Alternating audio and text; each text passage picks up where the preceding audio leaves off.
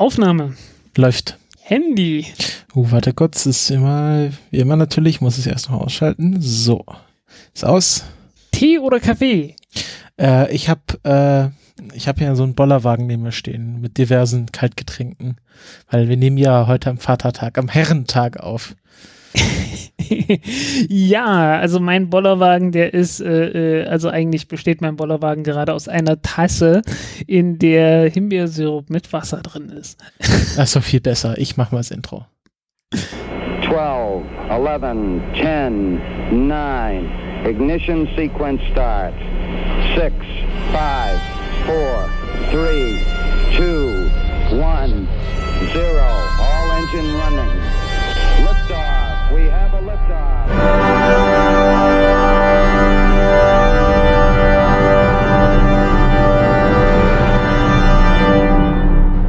Countdown Podcast Folge 71. Ich begrüße Hallihallo. Bei mir wieder den Frank. Ich habe zu lange Pause gemacht, gell? Das was hat dich verwirrt. Genau, genau, irgendwie mein, mein Kopf war schon weiter. Ich wollte jetzt irgendwie die, die Pause unterdrücken. Genau. Hallo Christopher. Ich hatte noch die letzte Fanfare abgewartet vom Intro, weil ich finde, das klingt so schön äh, Star Trek-ig. Hast ja vollkommen recht. Ja, wir nehmen heute am äh, 10. Mai auf, Donnerstag. Es ist äh, Vatertag. Und äh, man könnte ja so ein bisschen behaupten, äh, Elon Musk hat sich einen ganz großen Bollerwagen gegönnt.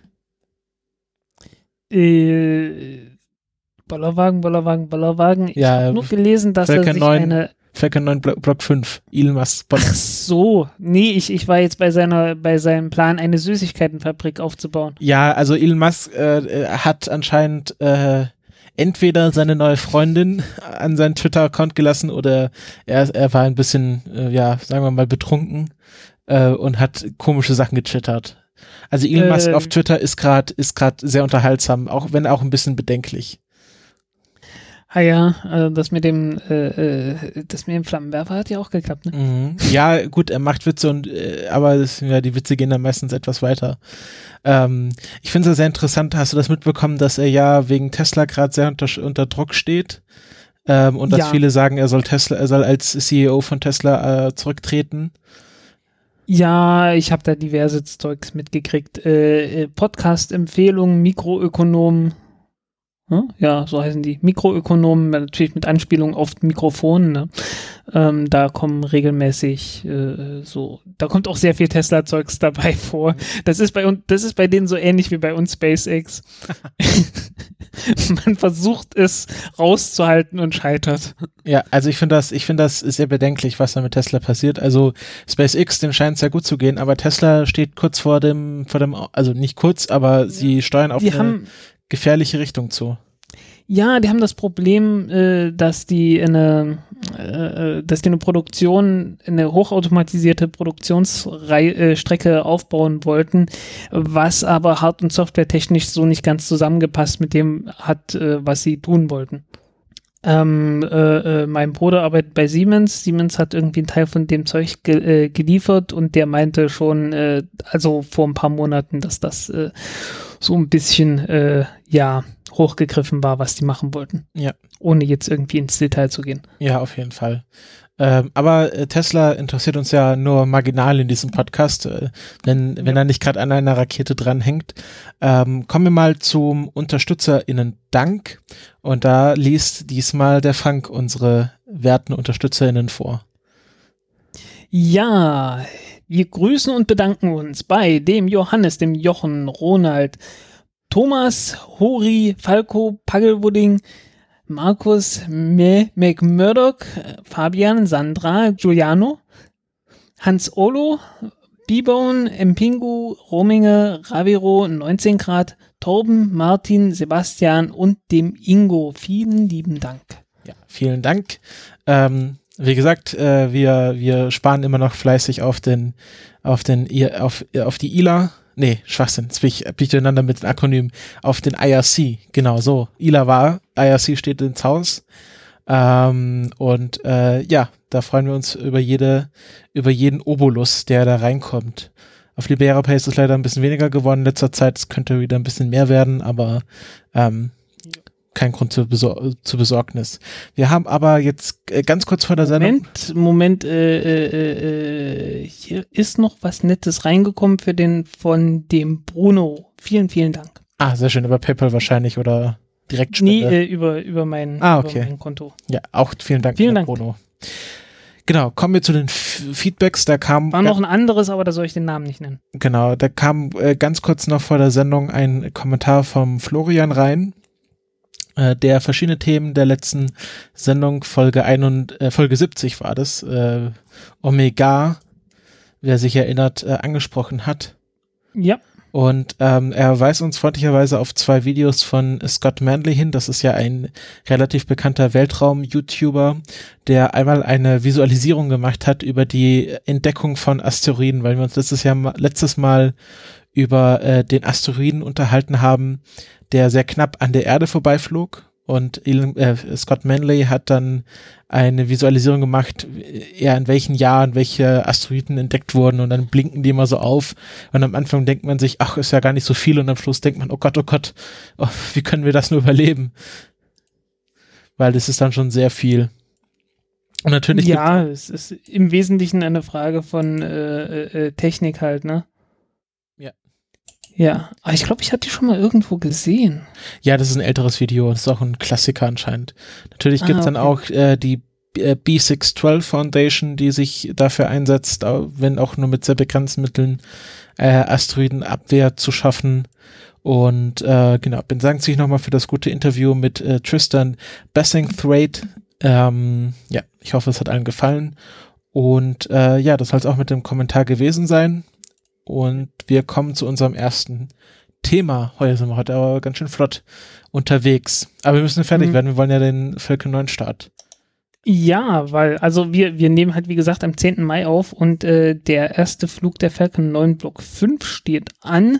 Es ist zwar, es gibt zwar ein zwei Stunden langes Startfenster, aber man kann sich ja bei, bei SpaceX leider nicht mehr darauf verlassen, dass der erste Flug von irgendeiner Rakete mal eben äh, äh unpünktlich ist frecherweise. Ja, sie haben es, glaube ich, jetzt auf 20.42 Uhr, äh, oder was? 22.42 Uhr äh, verschoben.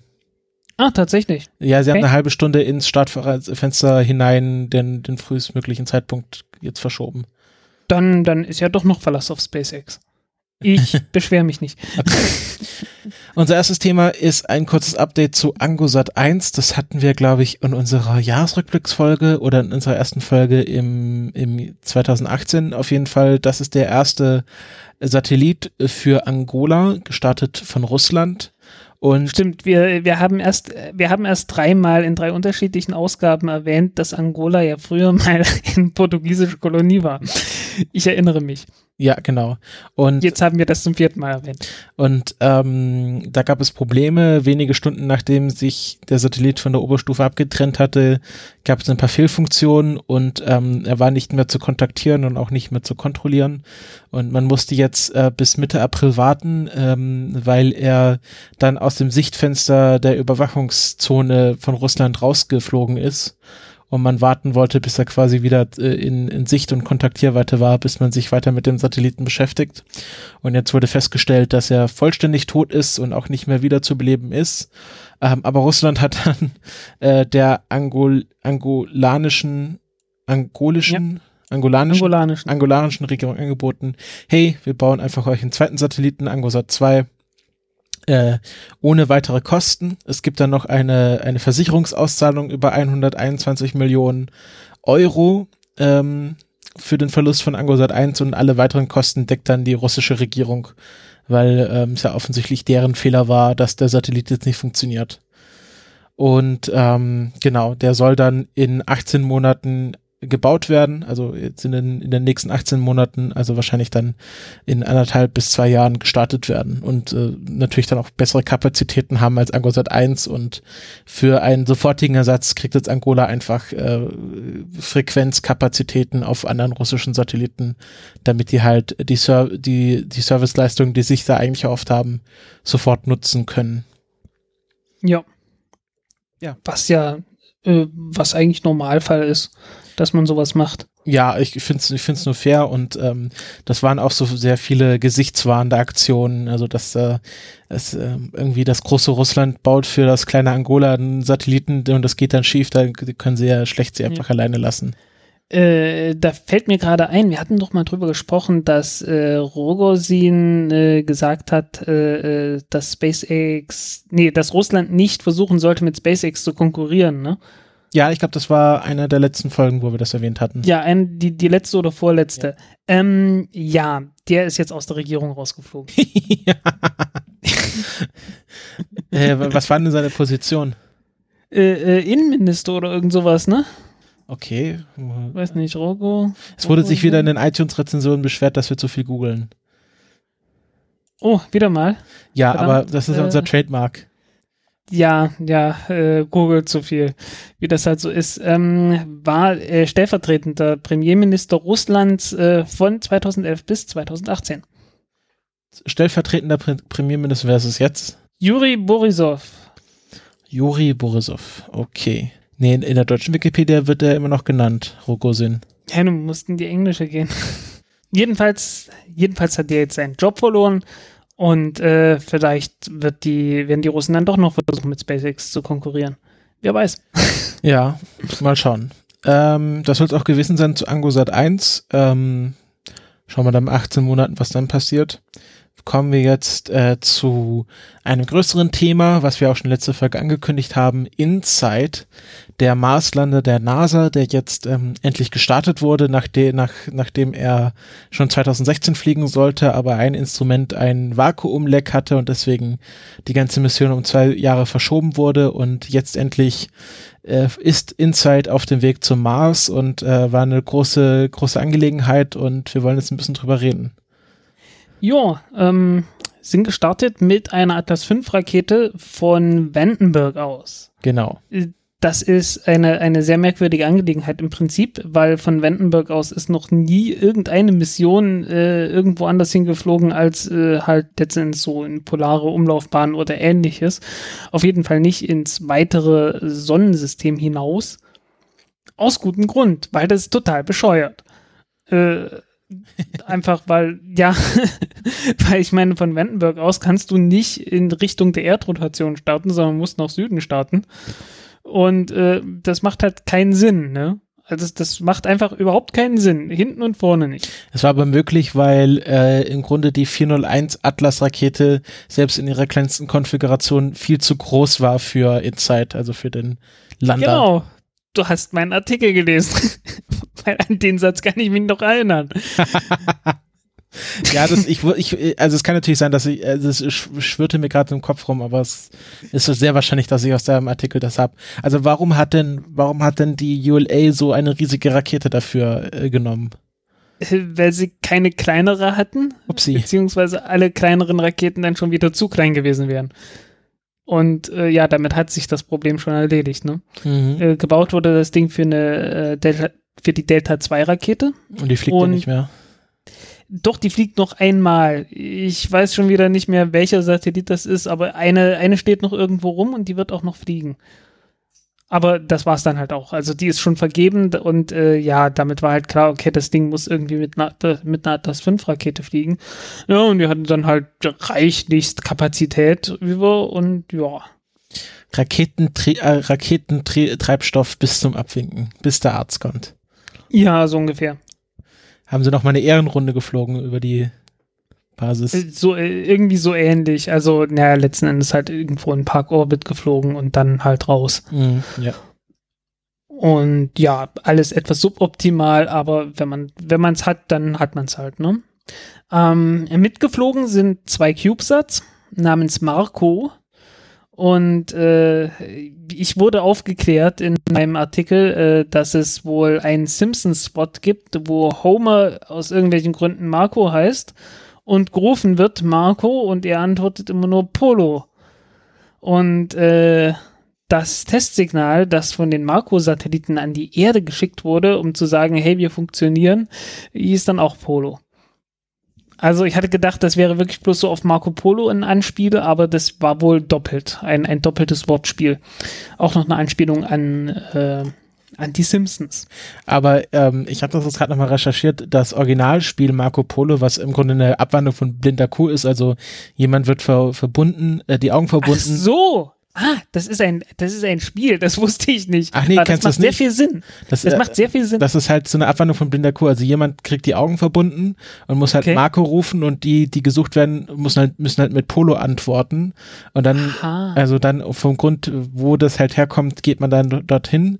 Gab 1938 einen Film, Die Abenteuer von Marco Polo und in Akt 1, Szene 2, ähm, sucht ein Gondolieri in Venedig Marco Polo und ruft dann halt ständig Marco Polo und äh, findet ihn dann beim Glücksspiel. Aha. Okay. Gut, jetzt, jetzt haben wir es dann, jetzt haben wir es dann endgültig zu, zu Tode gelabert. Äh, diesen kleinen Scherz mit dem Testsignal namens äh, Marco und Polo.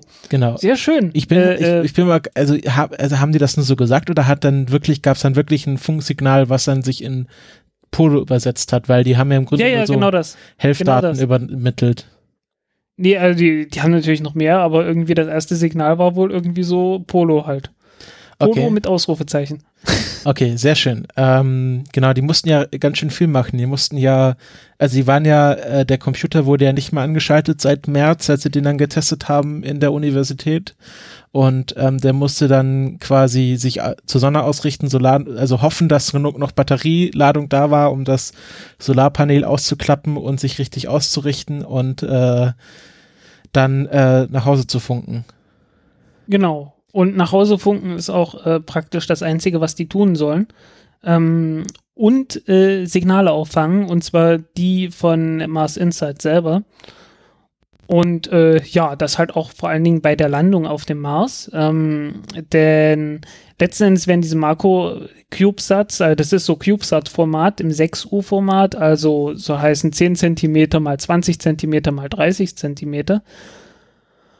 Und äh, das sind einfach nur Relaisstationen. Also heißen, bei der Landung äh, sendet Mars Insight seine Daten äh, einfach so ringsrum in alle Richtungen mit äh, einer omnidirektionalen Antenne, wie man es halt so kennt. Und äh, die CubeSats fangen das auf und die haben dann eine etwas bessere Antenne, die dann Richtung Erde gerichtet ist, äh, mit der dann halt die Daten mit etwas höherer Datenrate äh, zur Erde gefunkt werden können. Jetzt fragt mich nicht, wie viel die schaffen. Ich habe keine Ahnung, ehrlich gesagt. Äh, Ist ja auch jetzt nicht relevant. Ähm, ich finde es auch ganz interessant. es war irgendwie 5 Watt Sendeleistung, das habe ich noch im Kopf. Ähm, aber ich weiß nicht, wie gut die Antennen genau sind.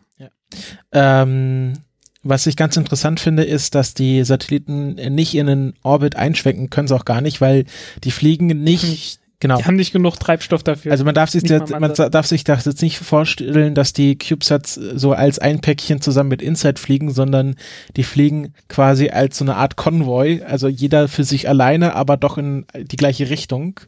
Und während Mars Insight natürlich dann äh, in den Orbit einschwenkt und auch auf dem Mars landen soll, fliegen die ähm, CubeSats dann quasi während der Landung von Mars Insight am Mars vorbei, äh, machen ihre Relaisaufgabe, was ja auch nur so eine ähm, wissenschaftliche Demonstration ist. Also das ist ja nicht, genau. worauf sich die NASA verlässt, sondern das ist dann über den Mars Reconnaissance Orbiter äh, und äh, erdgebundene Astro-Teleskope ähm, wird das dann tatsächlich überwacht und diese Makro-CubeSats dienen einfach nur als Demonstration, falls man da, also das ist ja die Idee, dass jetzt jeder, ähm, jeder Marslander sich seine eigene Kommunikationsinfrastruktur mitbringt. Aber das ist jetzt in dem Fall noch nicht, noch nicht essentiell, diese Makro-CubeSats, sondern die sind nur zur Demonstration da. Ja, es ist nicht essentiell, aber ähm, man, man hat doch große Hoffnungen darauf und will da wirklich Daten haben. Deswegen hat man auch gleich zwei losgeschickt, für den Fall, dass man äh, Probleme mit einem davon hat. Also, äh, das, das ist jetzt nicht so, das kommt nicht ganz von ungefähr, was die da probieren. Nee, das haben sie auch schon mal probiert bei äh, dem Mars Polar Lander, wo die tatsächlich dann an, an den Polar Lander drangeschnallt waren. Ähm, aber dann hat man, äh, sie, sie wurden abgekoppelt und man hat nie wieder was von ihnen gehört. Also die haben erst gar nicht funktioniert und der Polar Lander ja dann auch nicht. Ja, also Mars Polar Lander äh, ist tatsächlich eine der Vorgängersonden von Mars Insight. Äh, So wie Mars Phoenix oder ist Polar Lander Phoenix? Genau wie Phoenix. Nee, nee, Phoenix kam danach. Phoenix heißt Phoenix, weil es wieder auferstanden ist von Mars Polar Lander. Mars Polar Lander ist damals äh, gescheitert, weil ähm, beim Landemanöver muss, bevor, logischerweise, bevor äh, die Sonde unten aufkommt, irgendwann mal äh, die, die Beine, die Landebeine ausgefahren werden. Und die kommen dann irgendwann unten an äh, und äh, so mit einem Kachoink. Und dann ist halt so die maximale, sind sie maximal ausgefahren. Ähm, aber dieses Kachoink, äh, das äh, ist halt eine gewisse Beschleunigung. Und äh, da sind Beschleunigungssensoren dran. Also so irgendwie so, so Drucksensoren oder irgend sowas. Jedenfalls ähm, durch diesen kleinen ah, ich glaube, das hattest du schon mal erzählt. Genau, ja. Durch diesen kleinen Ruck äh, sind halt, haben halt diese Sensoren äh, sofort angeschlagen und haben gesagt, hey, wir sind gelandet. äh, Waren es natürlich noch nicht, ganz im Gegenteil. Und äh, ja, pflichtbewusst wurden sämtlichste Triebwerke und alles mögliche ausgeschaltet und das Ding ist einfach nur runtergerasselt. Tja, oh je. Pech. Ja. Das war unschön. Ich finde, man, man sollte mal ein, ein Buch über alle gescheiterten Mars-Missionen schreiben. Gibt's ganz bestimmt irgendwo. Ja, aber noch kein gutes, sonst, sonst würde ich das kennen. Ähm, ja. Ähm, äh, genau, und Insight an sich ist, äh, ist auch eine sehr interessante Sache. Ähm, hat äh, im Grunde drei größere Experimente an Bord, nämlich SACE, HP3. Ach, warte mal, warte ja. mal ganz kurz. Äh, äh, daher kommt es auch, dass das Ding für eigentlich für eine Delta-2-Rakete gedacht war, ne? Weil halt das Ding ist einfach aus den alten äh, Sonden heraus entstanden. Ja, ja. Und da gab es noch keine Atlas V-Rakete. Und die wurden damals einfach so für die, für diese Dimension, ja, Delta-2-Rakete so ungefähr gebaut. Und äh, ja, Mhm. dann hatte man das Ding, äh, weil die halt wirklich auf der Hardware weit, weitgehend von Phoenix und von Mars Polar Lander her aufgebaut, aufgebaut haben. Es gab dann noch, noch so eine britische Landeplattform, Beagle. Beagle 2. Logischerweise Beagle 1 war ja die von hier, von Dingens, von Thomas Cook, das Schiff. Ach so, und deswegen wurde es dann gleich Beagle 2 genannt. Genau. Aber Beagle 2 Und hat auch, nicht, hat auch nicht gut funktioniert, oder? Hat nicht funktioniert. Äh, die Landung hat funktioniert, aber das Aufklappen nach der Landung hat nicht funktioniert. Äh, das war so eine Art, äh, sieht ein bisschen aus wie eine Muschel und die beiden Muschelhälften sind dann halt auseinandergeklappt und äh, sollten dann äh, irgendwie so fünf Segmente, glaube ich, ausklappen, eins nach dem anderen. Äh, und äh, man hat die Sonde dann tatsächlich irgendwann gefunden und hat festgestellt, äh, es sind nur irgendwie zwei von den Segmenten ausgeklappt und der Rest von dem Ausklappmechanismus hat nicht funktioniert. Und deswegen, und äh, vor allen Dingen, das, äh, die Antenne war irgendwie das Letzte, was rausgekommen wäre. Und damit konnte das Ding auch nicht mehr kommunizieren. Und äh, ja, dadurch ist das Ding verloren gegangen. War sehr schade. Mhm. Ja, also das, das ist halt so eine, das war eine Mission, wo ich, wo ich mir echt so denke, Mensch, warum habt ihr so ein Ding nicht nochmal gebaut? Weil so von der Technik her war das echt cool. Ach gut, wenn, Relativ wenn sich klein. jetzt, ja gut, nee, sie ziehen sich ja nicht aus der ESA zurück. Ich dachte, wenn das Briten ihr eigenes Raumfahrtprogramm, Sie wollen sich aus Galileo zurückziehen. Da Echt? gibt's gerade Streit. haben die das wollen auf die, der die Konferenz wollen ein gesagt? eigenes Navigations, die wollen ein eigenes Navigationssystem aufbauen. Haben die das auf der Konferenz gesagt damals oder? Äh, boah, frag mich nicht, äh, äh, das geistert jetzt die ganze Zeit durch meine Twitter-Timeline. Äh, aber ich hatte jetzt gedacht, äh, das mache ich jetzt mal noch nicht zu einem Thema, Nee, das ist, äh, ich, ich, weil da wird noch ein bisschen rumgestritten. ist ja so. fraglich überhaupt, ob Brexit überhaupt stattfindet. Äh, ich, ich bin da sehr gespannt, was da passiert. also ins Knie geschossen haben sie sich jetzt schon. Ach, nicht Jetzt nur ins Knie, Frage- beide Knie und nochmal in beide Arme. Ja, ja, äh, äh, It's merely a flesh wound. wie meinte der Professor, äh, das ist so ähnlich, weißt du, das ist so ähnlich wie bei Computern. Und ein Professor von uns meinte, naja, ein Computer, äh, wenn man sich mit einem Computer kann man sich nicht nur in den Fuß schießen, äh, das, das schießt auch immer weiter und der Computer lädt sogar noch nach, wenn das Magazin leer ist. Ähm, aber kommen wir mal zu den Inside-Instrumenten. also wir haben hier Ja. drei äh, größere Sachen an Bord. Einmal SAIS, also S-I-I-S, Measuring the Pulse of Mars.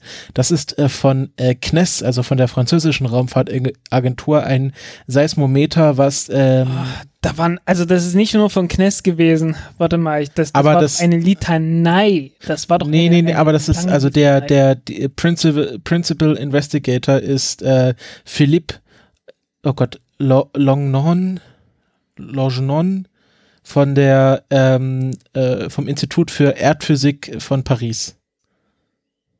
Ja, ich, ich bin kurz Institut hier, de Physique du Globe de Paris. Ja. Ich werde wahrscheinlich ähm, dieses. Nee, aber das, das war eine, das war eine, eine, eine unendliche Litanei an, an, an Ja, Dingens. natürlich. Ja, eine, Ko eine Kooperation der französischen Weltraumagentur CNES, dem Physikinstitut IPGP, der ETH Zürich, dem Max-Planck-Institut für Sonnensystemforschung, dem Imperial College in London, der Luft- und Raumfahrthochschule Toulouse und dem JPL. Ja, also jetzt, Frank, jetzt wir dürfen die Leute jetzt auch nicht mit viel, zu viel Details überfordern. Ja, nee, aber ich fand das, äh, nee, ich finde ich find das einfach bloß cool, dass halt äh, da wirklich richtig, richtig viele Leute aus der ganzen Welt äh, dran gearbeitet haben, äh, da Instrumente zu bauen. Und genau. teilweise auch bei den einzelnen Instrumenten halt richtig viele Leute dran, da, dran beteiligt waren. Dann erzähl mir doch mal, was Sace macht, wenn du schon so viel weißt. Äh, es ist ein Seismometer. Ja, und was macht Wer hätte es gedacht? Und zwar dreidimensional. Das soll heißen, äh, das kann halt Schütteln in alle drei Richtungen äh, aufnehmen. Mhm.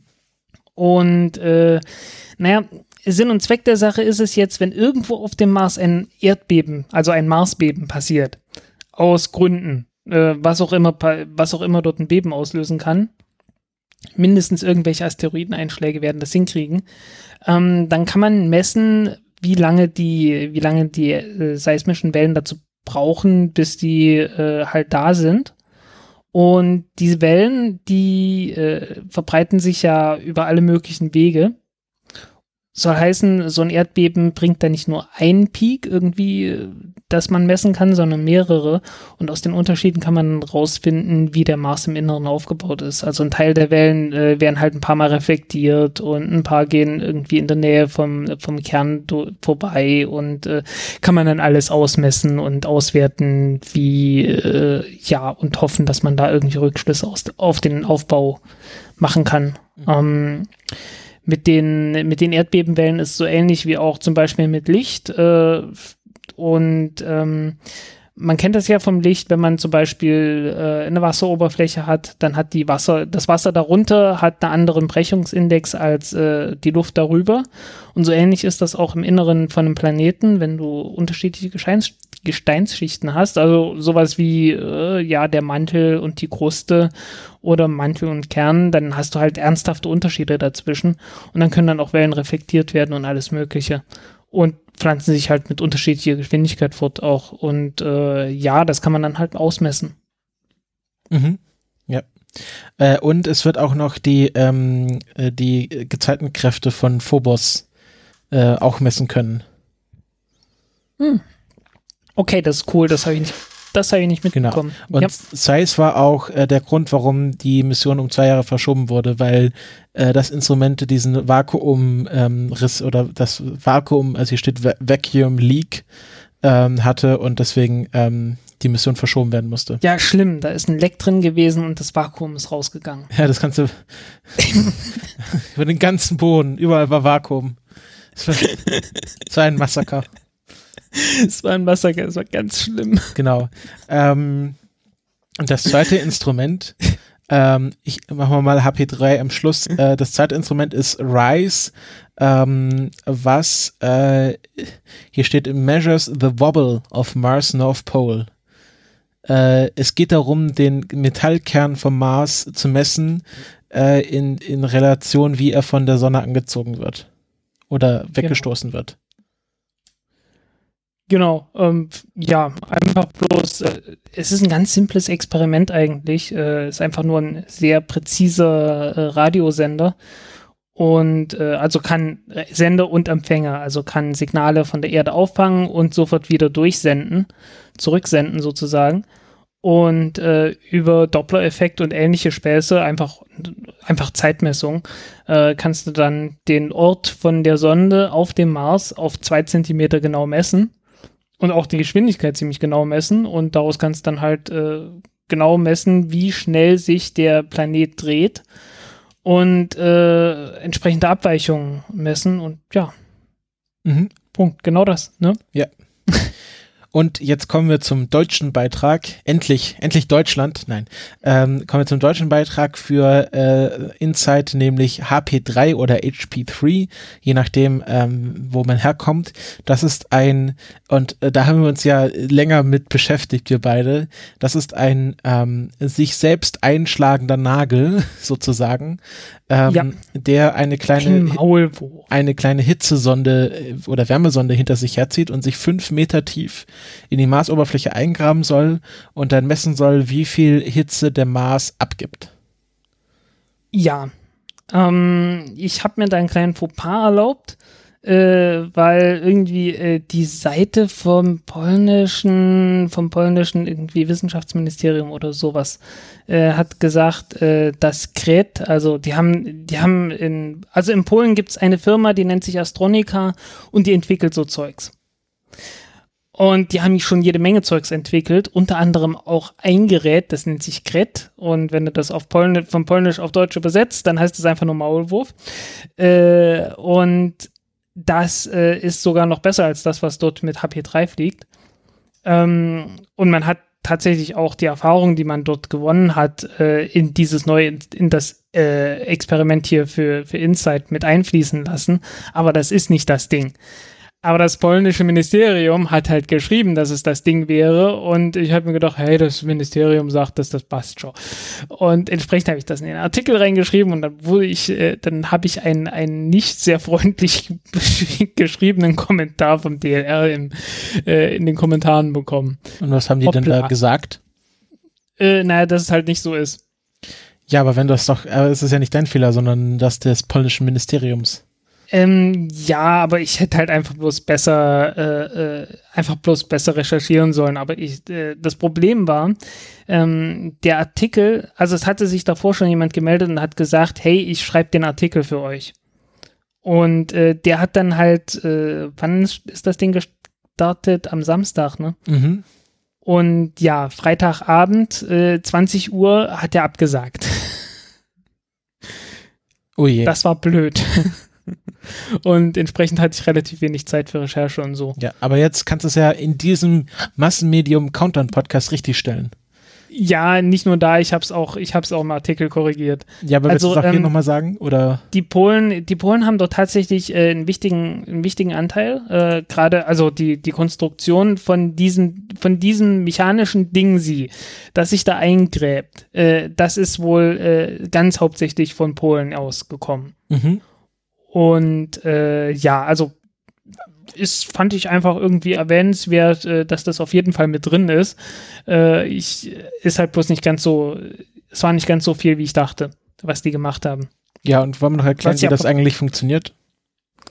Ähm, wie funktioniert das? Naja, man hat im Inneren letzten Endes äh, zwei Gewichte und eine Feder. Die Feder wird gespannt. Äh, nee, warte mal, hat man zwei Gewichte oder ein Gewicht? Ich glaube, ein Gewicht. Ein Gewicht.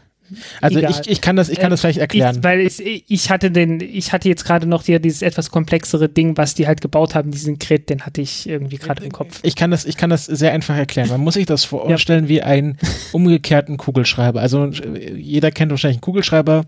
Wenn man ihn rausdrückt, also die Mine rausdrückt, dann wird ja eine Feder gespannt und wenn man quasi wieder oben drauf drückt, wird die Feder entspannt und die Mine schnellt zurück in äh, den Kugelschreiber. Und hier funktioniert das umgekehrt. Also wenn man äh, quasi die Feder spannt, dann wird die Mine reingezogen.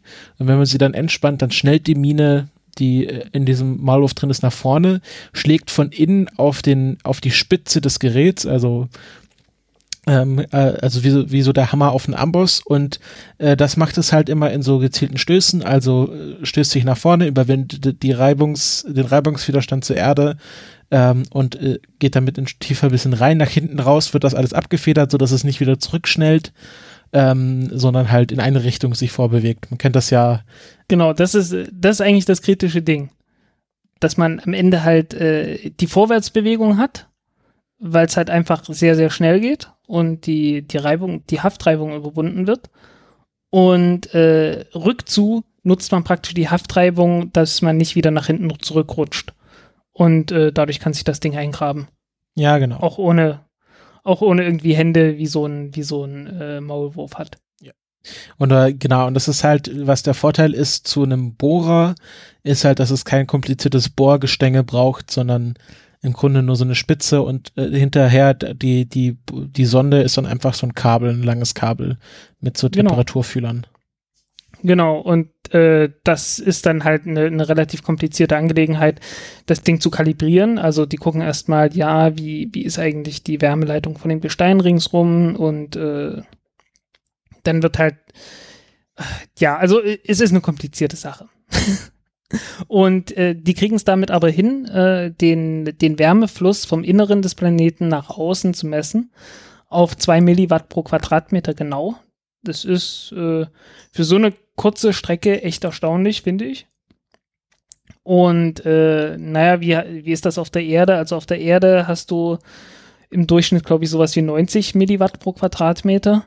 Aber das ist auf der ganzen Erde. Und äh, tatsächlich ist es dann so, naja, in den Ozeanen hast du 90 Prozent der Wärme, die da rausgeht, weil du hast äh, Ozeankruste ist relativ dünn.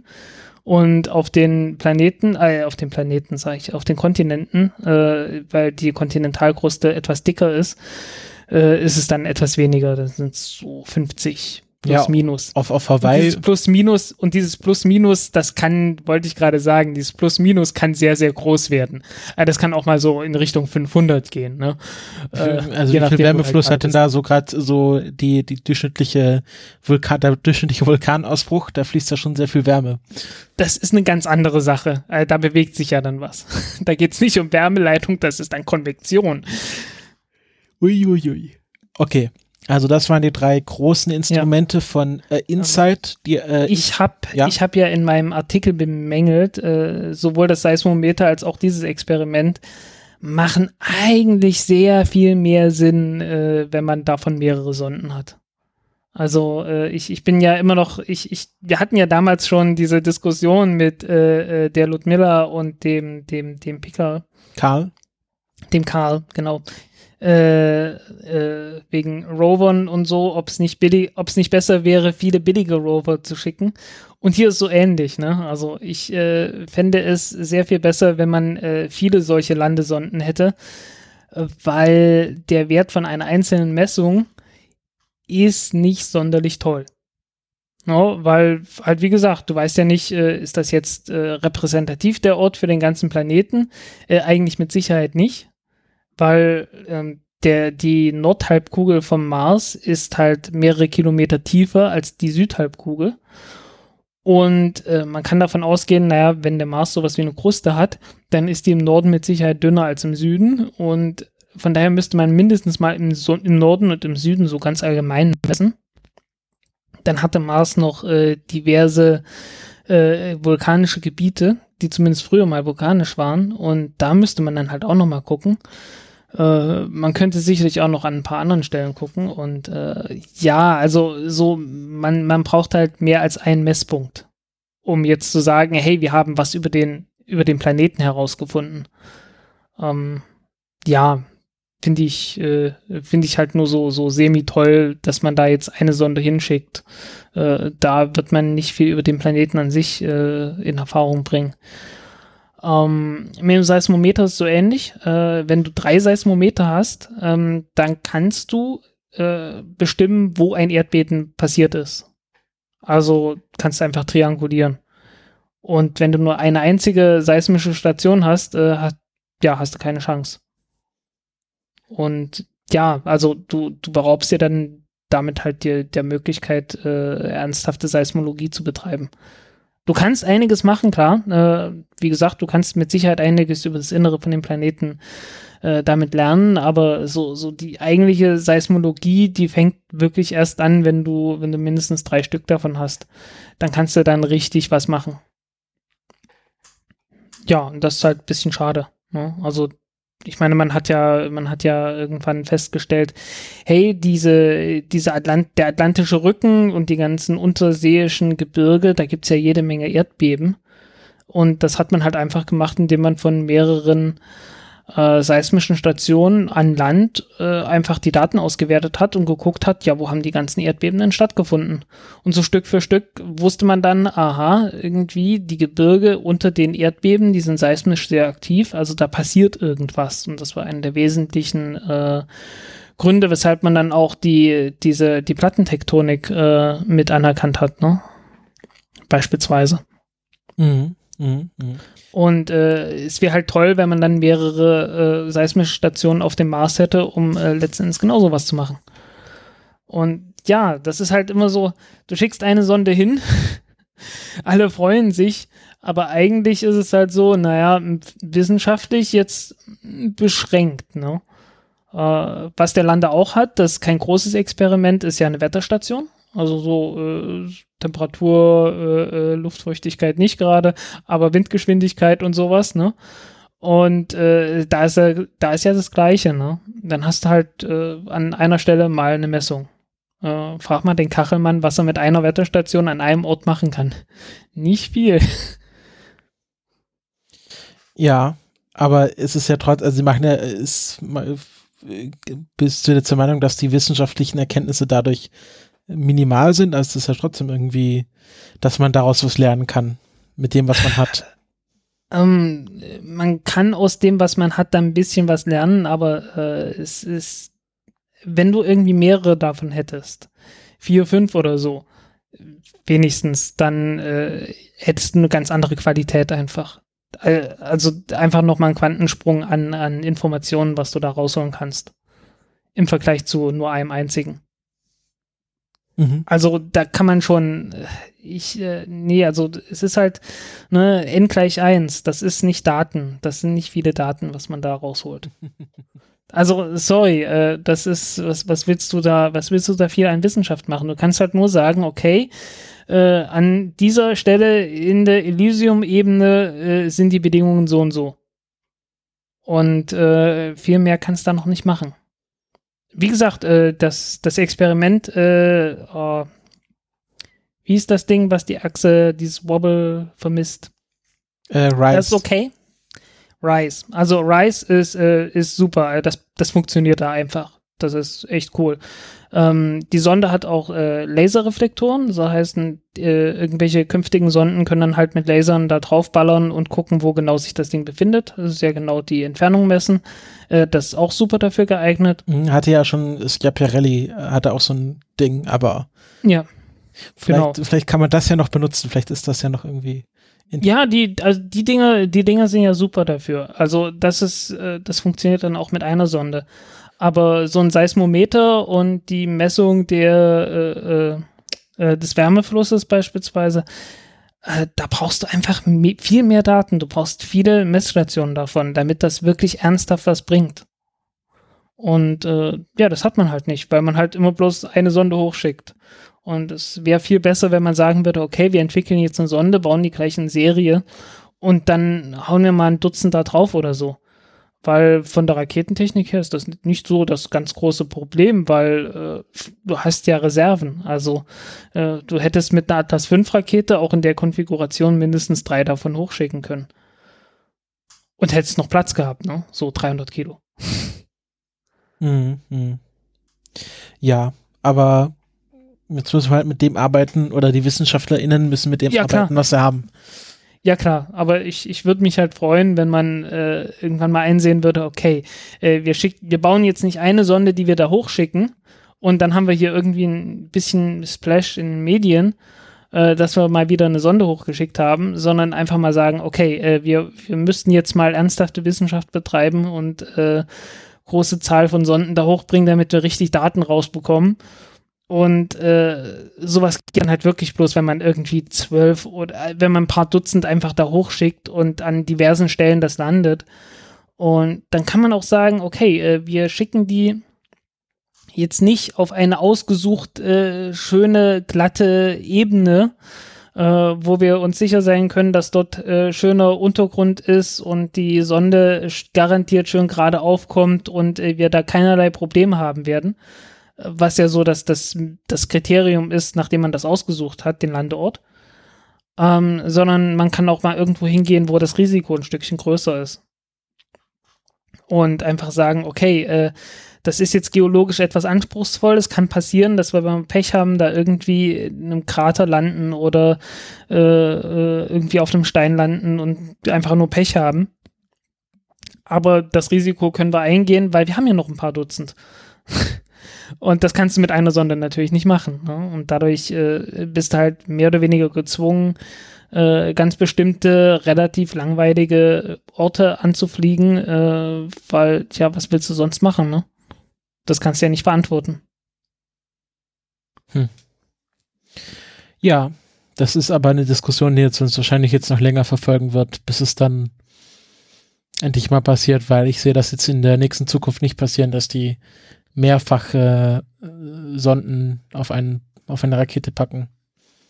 Ja, äh, wie gesagt, es wäre halt einfach bloß notwendig. Und ich glaube, ja, also es, es gibt auf jeden Fall die Chance. Also jetzt, wo SpaceX anfängt, äh, also es gibt OneWeb, es gibt SpaceX, äh, es gibt diverse Satellitenkonstellationen jetzt, die aufgebaut, die schon aufgebaut sind. Iridium sage ich nur, ne?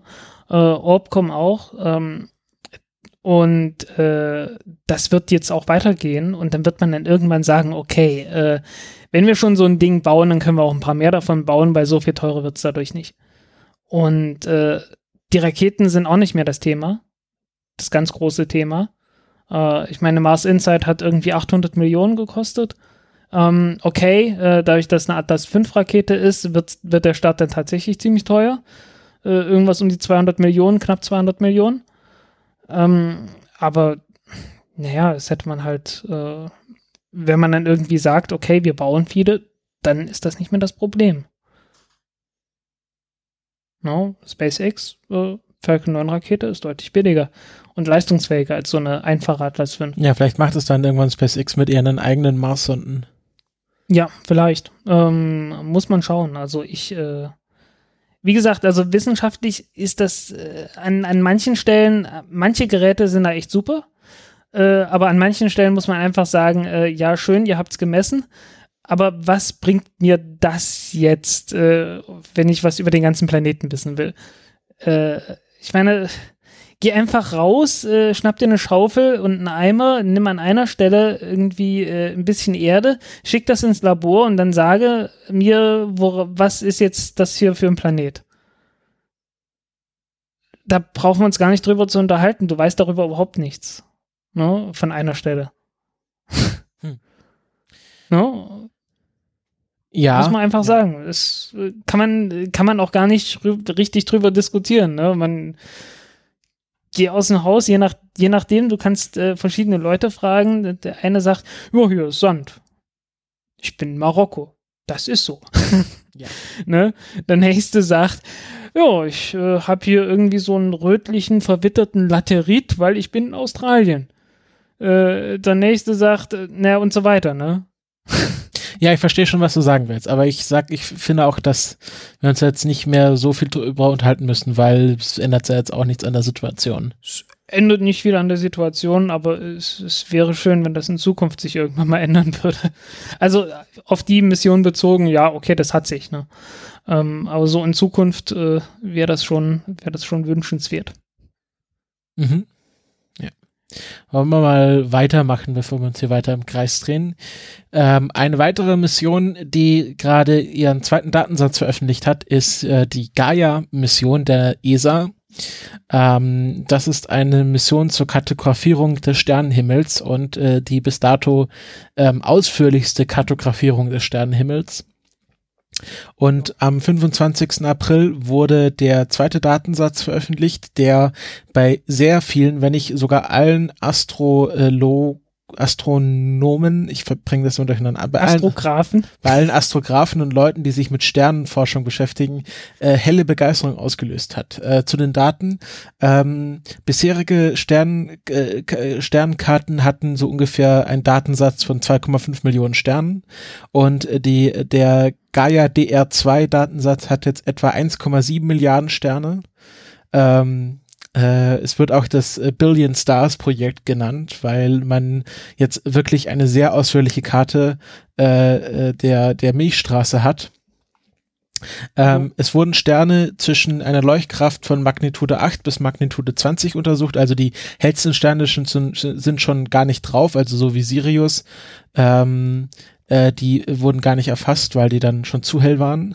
Die sind so hell, also das, äh, ja, das überfordert die Sensoren einfach. Ja, genau. Ähm, und ich meine, die kann man ja auch so finden. Ähm, dazu braucht man kein, keine super hochauflösende Sonde. Äh, naja, es geht ja nicht darum, die zu finden. Es geht darum, die extrem genau zu vermessen. Ja. Äh, den Standort extrem genau zu vermessen. Und die kriegen das hin mit äh, Bruchteilen einer Millibogensekunde. Äh, was echt ein ziemlicher Wahnwitz ist. Ja, genau. Ähm, genau, und es wird, es wird äh, äh, bestimmt die Position am Himmel äh, die Helligkeit, Farbe äh, und von 1,3 Milliarden Sterne auch die Geschwindigkeit, also die, die relative Geschwindigkeit ähm, zum Beobachtungsstandort. Ähm, in, in Bogensekunden wird das, glaube ich, gemessen. Ähm, und äh, Bogensekunden pro Jahr meinst du? Ja. Und ähm, Genau, der, und der Datensatz wurde tatsächlich, was, was sehr ungewöhnlich ist, äh, auf einen Schlag veröffentlicht. Also selbst die Leute, die diesen Datensatz zusammengestellt haben, durften damit noch nicht forschen bis zum 25. April. Und er wurde dann äh, mit einem Schlag für alle Menschen weltweit zugänglich. Und das gab dann so ein richtiges äh, wissenschaftliches Wettrennen. Die hatten dann schon vorher ihre Algorithmen und äh, ihre Programme, die sie für die Auswertung dieses Datensatzes geschrieben haben, an Fake-Datensätzen getestet was ich sehr interessant fand. Ähm, und dann war in Heidelberg war, äh, ich habe hier den Artikel gelesen von Markus Pössl ähm, auf spektrum.de, ähm, der dann gesagt hat, ja, manche Astronomen, die sind gar nicht zur, also zur, zur großen Veranstaltung gekommen, weil die gesagt haben, ja, die sitzen lieber zu Hause vom Computer und fangen gleich mit der Forschung an. Also so wichtig war das denen. Und ähm, dann gab es so Tweets von einem, einem Astronom, äh, der meinte, ja, er macht jetzt hier mal eine, äh, eine Cl äh, Clusterbestimmung Genau, äh, genau. Let's look at the proper motions von so einem Cluster und sagt hier, er muss hier nur ein, ein Programm ausführen. Das hätte früher Jahre gedauert, bis man diesen Datensatz zusammengestellt hat und jetzt gibt's den einfach so. Und ähm, ich habe auch in der Woche von sehr vielen Astronomen sehr viele Begeisterungen, Begeisterungstweets gelesen, wie toll das doch ist, dieser Gaia-Datensatz. Also ja, das ist hier wirklich tatsächlich eine, eine richtige Revolution in der astronomischen Forschung. Ja, also du kannst halt Sterne in 4000 Lichtjahren Entfernung so auf plus minus 10 Prozent genau äh, äh, den, den Ort bestimmen. Und das ist schon toll. Ja. ähm, man kann äh, man kann es auch in dem Herzsprung-Russell-Diagramm äh, jetzt auch äh, also die Bewegung mit einrechnen. Es gab dann sehr schöne Visualisierung, wie sich Sterne im das Herzsprung-Russell-Diagramm für Leute, die das nicht kennen, für die Uneingeweihten, ist ein Diagramm, wo Sterne nach ihrer Leuchtkraft und äh, Temperatur ähm, quasi eingeordnet werden. Also auf der einen Achse ist die Leuchtkraft, auf der anderen die Temperatur und dann, wenn man die anordnet, dann ergeben sich da so Cluster, also äh, bestimmte, äh, eine bestimmte Helligkeit von einem Stern lässt auf eine bestimmte Temperatur schließen und dann gibt es auch noch so abweichende äh, Cluster. Äh, nee, nee, die, die Farbe. Genau, stimmt, du, Farbe. Du guckst dir die Farbe an, die, die sagt dir die Temperatur und äh, ja, äh, das, das große Problem ist immer, wie hell ist dieser Stern eigentlich? Weil du kannst Stimmt, zwar sagen, es war nicht Helligkeit, hey, es war Farbe, genau. Ich gucke einfach hin, ne? Ich gucke einfach hin, dann sehe ich, wie hell der ist. Aber das Problem ist, du weißt ja nicht, wie weit das Ding weg ist. Und äh, ja, da deswegen ist deswegen ist das so wichtig, weil ähm, Gaia kann halt vermessen, wie weit ist das Ding weg. Und dann kannst du wissen, okay, das Ding ist so und so heiß. Das Ding ist, ich sehe, wie hell das jetzt gerade ist und ich weiß, wie weit weg das ist. Deswegen kann ich jetzt ausrechnen, wie hell das Ding eigentlich tatsächlich ist, ähm, weil ich halt auch weiß, äh, wie heiß es ist. Und äh, das ist super. Ja. Und ähm, ich habe mal als Beispiel eine, ein Forschungsteam von der Universität Straßburg haben einen Algorithmus geschrieben, der nennt sich Streamfinder, der aus dem Datensatz herauslesen kann, ähm, was für Sternenströme es in der Milchstraße gibt. Ähm, also es gibt dann also so, so Bewegungen von Sternen, die halt einem bestimmten Muster verlaufen, dass halt Sterne in einem bestimmten Strom äh, sich bewegen Und ähm, diesen Streamfinder haben sie dann erfolgreich auf den Gaia-Datensatz angewandt. Es gibt dann auch äh, fünf Tage später schon ein, äh, ein Vorabdruck eines Papers auf Arxiv, ähm, wo sie das demonstriert haben und sie können jetzt ähm, Ströme erkennen mit weniger als 15 Sternen in einer Gruppe und äh, äh, ja, die ganzen anderen, ich, ich habe, also es war wirklich schwer, das zu verstehen, weil ich ja keine Ahnung von sowas habe. Ähm, auf ja. jeden Fall konnten sie jetzt Sternenströme erkennen, die man vorher nicht erkennen konnte, weil man halt jetzt wesentlich bessere Daten hat. Und das Interessante an diesen Sternströmen ist, ähm, weil man vermutet, dass äh, bestimmte Sternströme ähm, Satellitengalaxien von der Milchstraße waren, die dann irgendwann mal von der Milchstraße geschluckt wurden, weil ähm, die Milchstraße hat so ungefähr 50 plus minus ein paar zerquetschte, in dem Fall tatsächlich zerquetschte äh, Satellitengalaxien, die sich quasi wie Planeten äh, um äh, die Galaxie selber bewegen. Und, ja, äh, äh, die, die beiden größten oder hellsten sind die Magellanischen Wolken, aber die sieht man bloß im Süden. Also nur auf der Südhalbkugel. Genau, und ähm, äh, aber Computersimulationen ergeben halt, dass, dass die Milchstraße mehrere hunderte Satellitengalaxien haben müsste, die einfach nicht da sind und man durch diese Ströme quasi rekonstruieren kann, wenn man quasi den Strom bis an die Quelle folgt, also wo diese ganzen Sterne herkommen, kann man daraus herausrechnen, ähm, wo diese ganzen nicht vorhandenen Satellitengalaxien geblieben sind. Und das kann man mit diesem Streamfinder machen und das ist nur möglich, weil es jetzt diesen verfeinerten Gaia-Datensatz gibt. Genau. Und äh, was die da im Wesentlichen machen, ist halt einmal äh, die, die Ortsbestimmung, die Entfernungsbestimmung. Äh, Entfernungsbestimmung läuft einfach so, man guckt sich den Stern an, während die, während die Erde auf der einen Seite von der Sonne ist und dann nochmal, während die Erde auf der anderen Seite von der Sonne ist. Äh, dann hat man schon mal eine Linie. Und äh, in beiden Fällen guckt man den Stern an und dann sieht man ja, äh, wie der Stern seine Position am Himmel verändert. Und äh, je nachdem, wie groß der Winkel ist, kann man daraus ausrechnen, wie weit er weg ist. Das ist das eine. Dann kann man noch gucken, äh, wie verändert der Stern seine Position von Jahr zu Jahr und äh, weiß dadurch, wie bewegt er sich am Himmel. Und dadurch sieht man halt eine Geschwindigkeitskomponente. Jetzt ist noch das Problem, äh, du musst ja auch noch rausfinden, äh, bewegt er sich auf uns zu oder von uns weg. Und das geht halt da nicht mehr mit irgendwie, äh, äh, ich vermesse mal die Entfernung von dem Stern irgendwie zweimal hintereinander und dann, gu dann gucke ich, wie groß die Differenz ist, äh, weil die Differenz zwischen äh, diesem Mal, die, äh, äh, zwischen, ähm, also die, die bestmögliche Differenz, die du messen kannst, ist halt, wie gesagt, in 4000 Lichtjahren Entfernung. Naja, bestenfalls mal so auf drei, zwei, 300 Lichtjahre genau oder so. Also äh, das, das kriegst du einfach nicht hin. Ne? Ähm, nee, was du da machst, ist, du guckst dir das Spektrum nochmal an, also das Licht, das von dem Stern kommt und in dem Licht, da fehlen ja immer mal so Linien oder es sind Linien da, die einfach emittiert werden, weil bestimmte Stoffe in dem Stern drin sind, die halt äh, Licht von einer ganz bestimmten Wellenlänge äh, absorbieren oder halt äh, emittieren. Und das Problem ist, es gibt ja sowas wie Rot- und Blau-Verschiebung. Ähm, wenn, der, wenn der Stern auf uns zukommt, äh, dann sind die Linien ein bisschen ins Blaue verschoben. Und wenn er von uns wegfliegt, äh, dann sind die äh, ein bisschen ins, ins Rote verschoben. Und das kann man halt messen, wie weit die verschoben sind äh, jetzt nicht, also man könnte es mit einem Lineal messen äh, und äh, dann weiß man einfach, äh, wie weit das Ding, wie, wie schnell das Ding von uns weg beziehungsweise zu uns hinfliegt. Und dadurch kannst du dann halt äh, mit allem zusammen die sowohl den Ort als auch die dreidimensionale Bewegung von so einem Stern vermessen. Mhm. Ja, und äh, dann nimmst du die Daten und äh, schmeißt die alle in ein Computerprogramm und das kann dir dann sagen, äh, hier ist eine Gruppe von Sternen, die sich äh, alle gleichmäßig in die gleiche Richtung bewegen. Mhm. Ja, sehr schön. Ähm, genau, äh, es sollen jetzt alle zwei Jahre äh, neuer Datensatz kommen. Äh, nochmal ein verbesserter Datensatz. Also dann in zwei Jahren dann DR3 und so weiter und so fort, bis die Mission halt fertig ist. Und äh, ja, und dann wird es eine Nachfolgemission geben. Äh, Gaia ist ja im Grunde die Nachfolgemission von Hipparcos, der 1993 zu Ende gegangen ist, was ja so die erste Sternkartografierungssonde war. Genau. ESA. Ja, bei dem Start war doch auch irgendwas komisch schief gegangen. Das Ding war nicht in dem Orbit, in dem es sein sollte, glaube ich. Ja, ja, ich glaube schon. Da Also- war irgendwas, ne? Meinst du jetzt Hipparcos oder Gaia? Hipparchos. Ja, okay. Ja, Gaia wurde 2013 auf einer Soyuz-Rakete von Kourou ausgestartet, aber ich glaube, da war alles in Ordnung.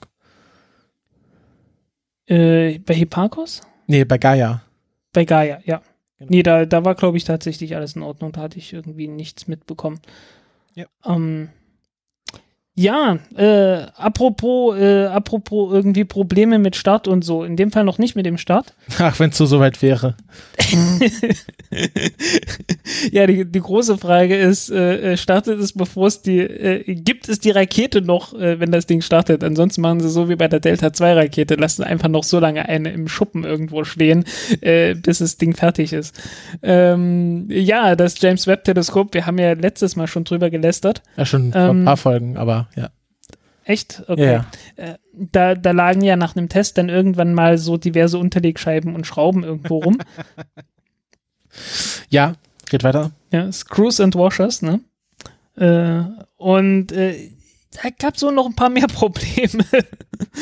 äh, also es, es gab da wohl ein, äh, ein so ein Katalysatorbett, also ähm, äh, ein einfaches Raketentriebwerk, so Monopropellant, also das einfach nur eine Treibstoffkomponente hat, läuft ja gerne mal so, dass man den Treibstoff einfach über einen Katalysator drüber laufen lässt und äh, dann kommt der, ja, dann kommt es zu einer chemischen Reaktion und äh, hinten raus kommt ja der, der Antriebsstrahl sozusagen. Ne? Und äh, das Kat den Katalysator, äh, den mussten natürlich vorher vorheizen, damit der auch ordentlich funktioniert. Und äh, man hat wohl bei einem Test das Ding überhitzt. ja, äh, es waren auch noch ein paar andere. Ich habe es jetzt nicht mehr im Kopf, was es alles war. Aber also es, es gab es gab noch mehr Probleme. Also es waren es waren mehrere kleine Dinge, die da irgendwie noch schiefgegangen sind. Und so ein bisschen muss man sich echt fragen, Leute, was macht ihr da drüben eigentlich? Äh, das ist übrigens Northrop Grumman, äh, die gleiche Firma, die auch die Omega-Rakete dann, dann haben will. Und Äh, die gleiche, weil ja, die auch- Ach nee, ist ja noch nicht, ist ja noch nicht durch. Äh, der Kauf von, von Orbital ATK ist noch nicht ganz durch. Aber wird wohl kommen. Äh, Und die gleichen, die Zuma verkackt haben. Ja, genau, die auch. Also, äh, ja, äh, äh, die werden wahrscheinlich auf der Suche nach einem sehr guten PR-Menschen sein, ne? Meinst du, äh, du könntest dich dort anbieten oder was? Nee. das würde ich, das würde ich nicht machen. Auf gar keinen Fall. Ähm, nee, also die, die werden jedenfalls einen brauchen, wenn sie das irgendwie, äh, wenn sie das irgendwie jemandem verkaufen wollen, äh, warum das, äh, warum so viel gerade schief läuft. Ähm, ja. Was soll man sagen? Also, äh, das ist, da geht mehr schief, als schief gehen dürfte. Also irgendwie, man, man kann ja immer sagen, hey, hier, äh, großes, komplexes Ding, aber äh, offensichtlich äh, mangelt es hier an, an relativ, äh, relativ grundlegenden Dingen. Mhm. Ja. Gibt's da noch zu mehr Ja. zu sagen? Sonst, also ich wüsste jetzt auch nicht, einfach Nee, ich, fallen, ich fallen Teile von ab. Ja, irgendwie. Mehrere Bauteile. Ist ein bisschen wie beim, wie beim äh, Ikea. Ikea aufbauen. Man baut's auf und am Schluss ist noch eine Schraube übrig. Ja, so ungefähr. ja, gut, okay, beenden wir dieses Kapitel. Ich muss gerade überlegen, James Webb Teleskopen, also wie, wie das James Webb Teleskop im Ikea-Katalog hieß, heißen würde. James Webb Teleskopin. Aha. Jetzt Okay. nur 9,99. Kommen wir zu einem Thema, was mich ähm, so privat schon länger mal so beschäftigt hat, wo ich mir mal eine Frage gestellt habe, wie ist es eigentlich mit dem Abgas, was so eine Rakete von sich gibt? Äh, ist das irgendwie reguliert? Und ähm, jetzt äh, hat ein, eine Non-Profit-Organisation, also so eine Art Think Tank für Weltraumstrategie, äh, the, Aeros the Aerospace Corporation, ähm, ein Paper veröffentlicht über die Technik und Politik von Raketenemissionen. Und das fand ich sehr erhellend, das möchte ich mit euch teilen. Ähm, denn äh, Raketenemissionen sind zurzeit noch überhaupt nicht reguliert. Und ähm, die beschreiben das in dem Paper in etwa so wie das Problem mit Weltraumschrott vor 20 Jahren. Also wir, uns ist ja gerade jetzt sehr bewusst geworden, dass Weltraumschrott ein größeres Problem darstellt und ähm, auch schon den einen oder anderen Satelliten ausgenockt hat und äh, dass das Problem, wenn man sich nicht drum kümmert, auch nicht kleiner wird und man ja jetzt äh, in den letzten Jahren äh, äh sehr viele Bemühungen hatte, das Problem zu lösen mit äh, Vorschriften und so weiter. Und die sagen, das Problem mit Raketen aus, also mit, mit dem, was bei Raketen hinten rauskommt, ähm, das ist genau äh, in dem Status, in dem äh, Weltraummüll vor 20 Jahren war. Das ist ein Problem, was man jetzt noch sehr einfach handeln kann und sehr proaktiv angehen kann. Aber in ein paar Jahren oder ein paar Jahrzehnten wird die Politik da aufholen und dann wird das einfach wegreguliert und dann steht man vor dem Problem. Und die fordern jetzt, dass man sich das jetzt schon sehr proaktiv, also auch die Industrie sehr proaktiv angeht. Das Interessante dabei ist, da geht es nicht um CO2-Ausstoß. Also man könnte ja denken, hm, riesen äh, Wolken, die da hinten rauskommen, da ist ja alles Mögliche drin. Ähm, aber der Ausstoß ist so gering, dass er im Grunde vernachlässigbar ist. Es geht vor allem dem, was die Raketen in die Stratosphäre reinpusten. Weil ähm, das sind so im Grunde die einzigen äh, Luftfahrzeuge, die auch durch die Stratosphäre fliegen und dort ihren, ihr Zeug äh, absetzen. Und das ist vor allem, äh, sind vor allem Rußpartikel aus Kerosintriebwerken und Aluminium- und Chlorinpartikel aus ähm, äh, Feststoff. Chlorin ist Chlor. Genau, Chlorpartikel aus Feststoffboostern.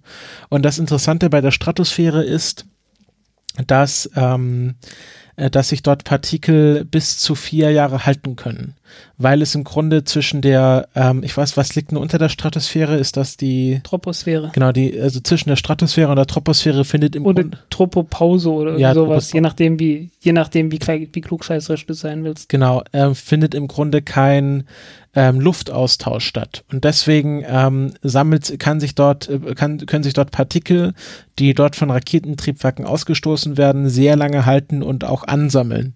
Also da ist im Grunde Raketentreibstoffreste von vier Jahren drin.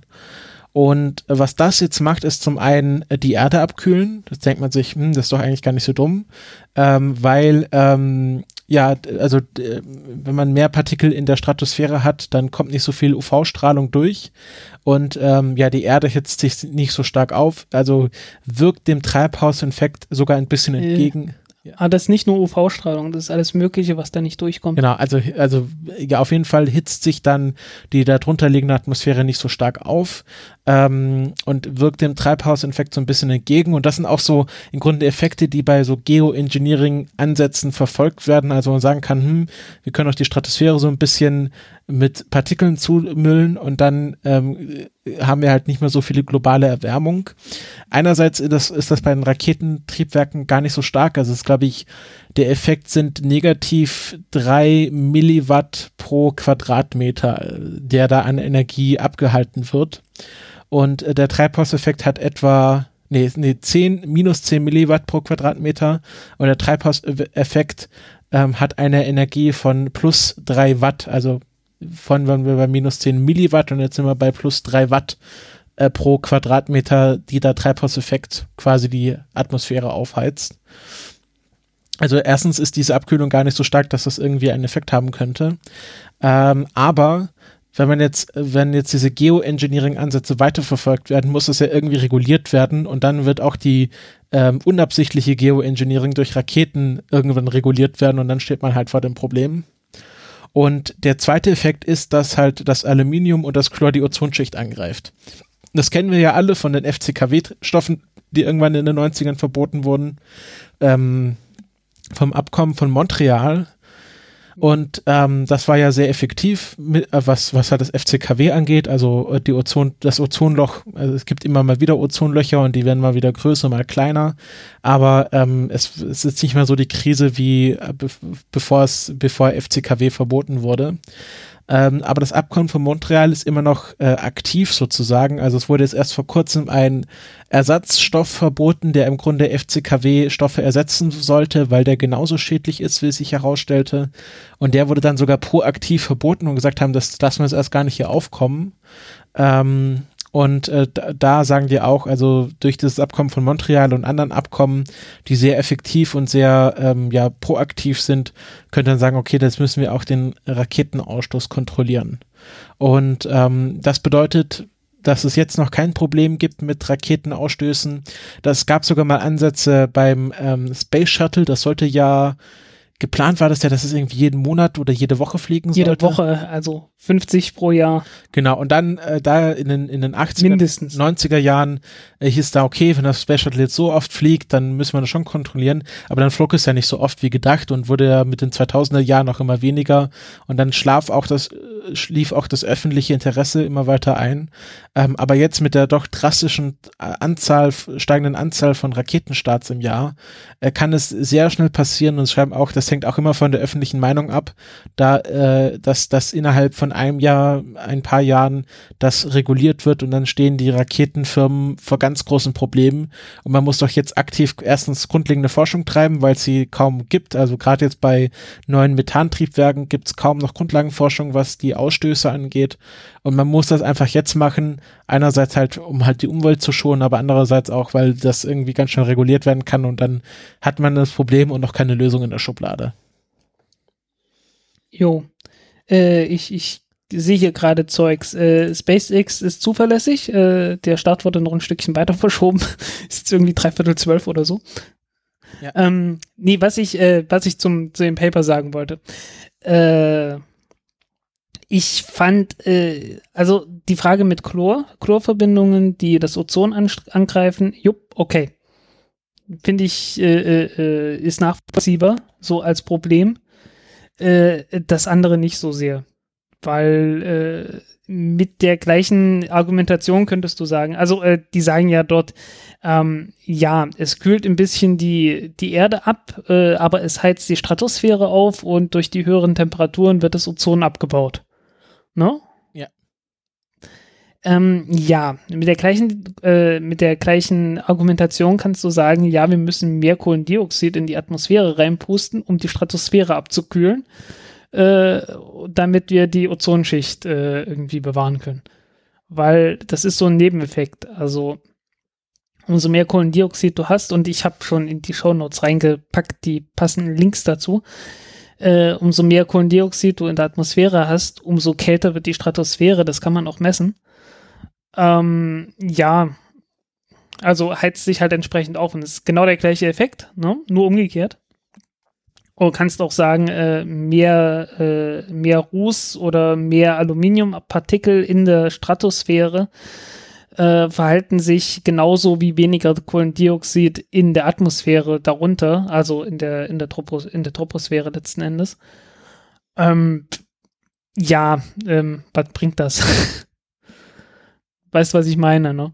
Äh, Ja, aber das der ist ja Effekt ist, ist wirklich minimal. Ja, das ist ja genau, was Sie sagen. Das ist jetzt noch minimal, aber es ist auch jetzt noch nicht ausreichend erforscht. Also man weiß auch oft gar nicht, was jetzt der genaue Effekt ist. Also Sie sagen ja einerseits mehr Forschung, mehr Grundlagenforschung, auch durch, durch Sensoren halt in der Stratosphäre.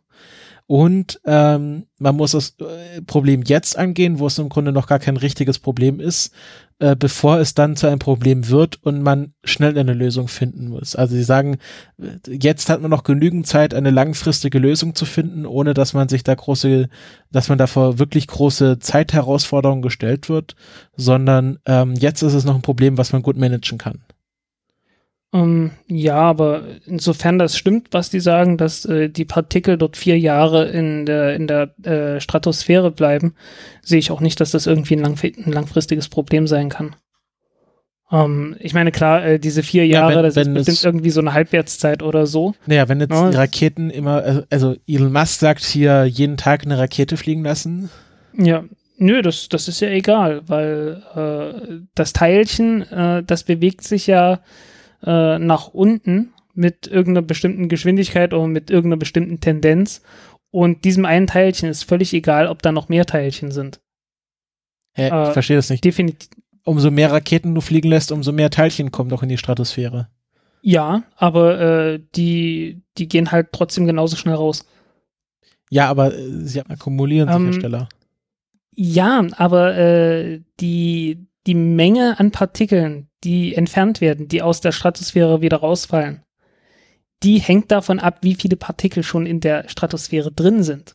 Und So heißt, wenn weißt du du das? zehn, äh, genau, weil, genau deswegen, weil die, weil die Teilchen halt, weil sich das eine Teilchen, weil sich jedes einzelne Teilchen äh, immer gleich verhält, völlig unabhängig davon, wie viele Teilchen sonst noch da sind, weil die halt einfach sehr, sehr dünn verteilt sind. Ja, aber wenn Also Sie sagen, wirklich, wenn Sie, wenn Sie sagen, äh, Sie sammeln sich, also Sie haben so eine Halbwertszeit von vier Jahren und wenn in den vier Jahren 100 oder 1000 Raketen durchfliegen, macht das ja einen Unterschied. ähm, ja, aber es ist halt kein langfristiges Problem, weil Du kannst halt sagen, okay, okay, du hast tausendmal so viel, aber das heißt, dass jedes Jahr auch tausendmal so viel da wieder rausfällt. Und na, wenn du dann eine Halbwertszeit von vier Jahren annimmst, dann sagst du, okay, äh, in vier Jahren ist die Hälfte noch da, äh, in acht Jahren ist ein Viertel da, in, äh, in zwölf Jahren ist nur noch ein Sechzehntel da und so weiter und so weiter. Und in 40 Jahren ist ein Tausendstel da oder sowas. Ja, aber da, Also das heißen, es ist jetzt nicht so das Problem, wo Doch, ich sagen natürlich. Äh, Frank, du verstehst die Logik dahinter nicht. Wenn ich jetzt, wenn ich jetzt, es, da wird ja die, also umso mehr Raketen quasi durch die Stratosphäre fliegen, umso mehr wird die Ozonschicht angegriffen. Mm, Das ist halt eine Frage von dem Chloratom hauptsächlich. Und das ist, ja, ja, muss man schauen. Ist aber zurzeit, äh, ist nicht übermäßig viel, aber ich fand Feststoffraketen sowieso nicht, äh, nicht toll, erstens. Und zweitens, ähm, allein schon wegen, wegen den Effekten am Boden. Und äh, zweitens werden wir auch recht bald keine Feststoffraketen mehr sehen, weil die einfach zu teuer sind im Vergleich zu flüssigen. Ja, aber dann, aber bei, Sie haben ja auch gesagt, bei den Methantriebwerken weiß man auch gar nicht, was der Effekt ist. Ja, ist halt Kohlendioxid, Wasser und maximal äh, eine sehr, sehr kleine Menge an Ruß. Und äh, nur weil man das nicht untersucht hat, kann man ja nicht, kann man jetzt nicht sagen, ja, wir wissen, wir wissen überhaupt nicht, was da passiert, sondern ähm, ja, wir können es sehr gut abschätzen. Weil es verbrennt halt, äh, klar, du hast immer einen Überschuss an Methan drin. Das heißt, ein bisschen Ruß wird entstehen. Es wird auch ein kleines bisschen irgendwie äh, merkwürdige Kohlenwasserstoffe dabei entstehen, aber sehr, sehr, sehr, sehr, sehr, sehr wenig. Äh, einfach weil, ja, wird halt relativ gut verbrannt. Und äh, lang, irgendwie langkettiges Zeugs, das wird, äh, das wird dann echt ernsthaft schwierig äh, zu bekommen sein. Und äh, auf jeden Fall wird das äh, sehr viel einfacher überschaubar sein als zum Beispiel mit Kerosin. Und über Kerosin haben sie ja gesprochen. Und ja, also sorry, äh, das kann ich nicht nachvollziehen. Okay, du bist dann da, noch, da kann man einfach sagen, da, also man kann jetzt nicht sagen, okay, Methan haben wir noch nicht untersucht, aber naja, Methan ist halt äh, einfach wie Kerosin, nur mit äh, deutlich weniger, äh, nur sehr viel kurzkettigere und äh, sehr viel weniger Ruß und äh, sehr viel weniger an irgendwie komplexeren Kohlenwasserstoffen. Mehr ist da einfach nicht. Ähm, und da kann man jetzt nicht sagen, ja, wir wissen ja überhaupt nicht, was da passieren kann. Äh, doch, können wir sehr gut sagen dann. Also wenn du, wenn du weißt, was mit Kerosin passiert, dann kannst du sagen, okay, äh, ja, weniger als das halt. Also, aber du kannst auch die Argumentation nachvollziehen, dass Sie sagen, man muss das jetzt angehen, bevor es die Politik quasi von sich aus reguliert. Um, man kann sich halt mal kurz drüber Gedanken machen. Man sollte das auch ausrechnen und simulieren. Das haben sie ja gemacht. Ähm, aber ich sehe da jetzt keinen krassen Handlungsbedarf. Ja, Also jetzt man- noch man nicht. sollte aber halt- das ist ja genau wie mit dem, mit dem, mit dem Nee, aber das ist halt, Space ist halt der Punkt. Debris. Man muss es halt, man muss es halt, äh, man muss es halt ausgerechnet haben. Und das hat man ja jetzt. Dass man so ungefähr einen Überblick hat, äh, wann man in die Nähe kommt. Ja, und dann hat sich das irgendwo auch schon mal. Weil es ist einfach, es ist so weit entfernt von irgendwie in, in, in einem ernsthaften Problem, dass man jetzt erstmal sagen kann, okay, gut, äh, wir wissen, dass da was sein kann, aber äh, auf alle absehbare Zeit ist das noch kein Problem fertig. Nee. Wenn es dann irgendwann ein Problem wird, dann weiß man es dann. Okay. Gut, also du bist ja noch skeptisch. ich sehe da noch zurzeit, wie gesagt, es ist einfach zurzeit noch kein Problem. Irgendwann wird es dann mal ein Problem, aber jetzt, jetzt da einen ganz große, äh, ganz großen Bohai draus zu machen, da gibt's wichtigere Dinge. Da gibt's echt wichtigere Dinge. Okay. Gut. Dann machen wir weiter mit China. Ich hoffe, da bist du Ja. nicht so skeptisch. Das ist, äh, das ist zum Beispiel was Wichtiges. okay, hier hört es zuerst. Frank erzählt euch, was wichtig und was nicht wichtig ist.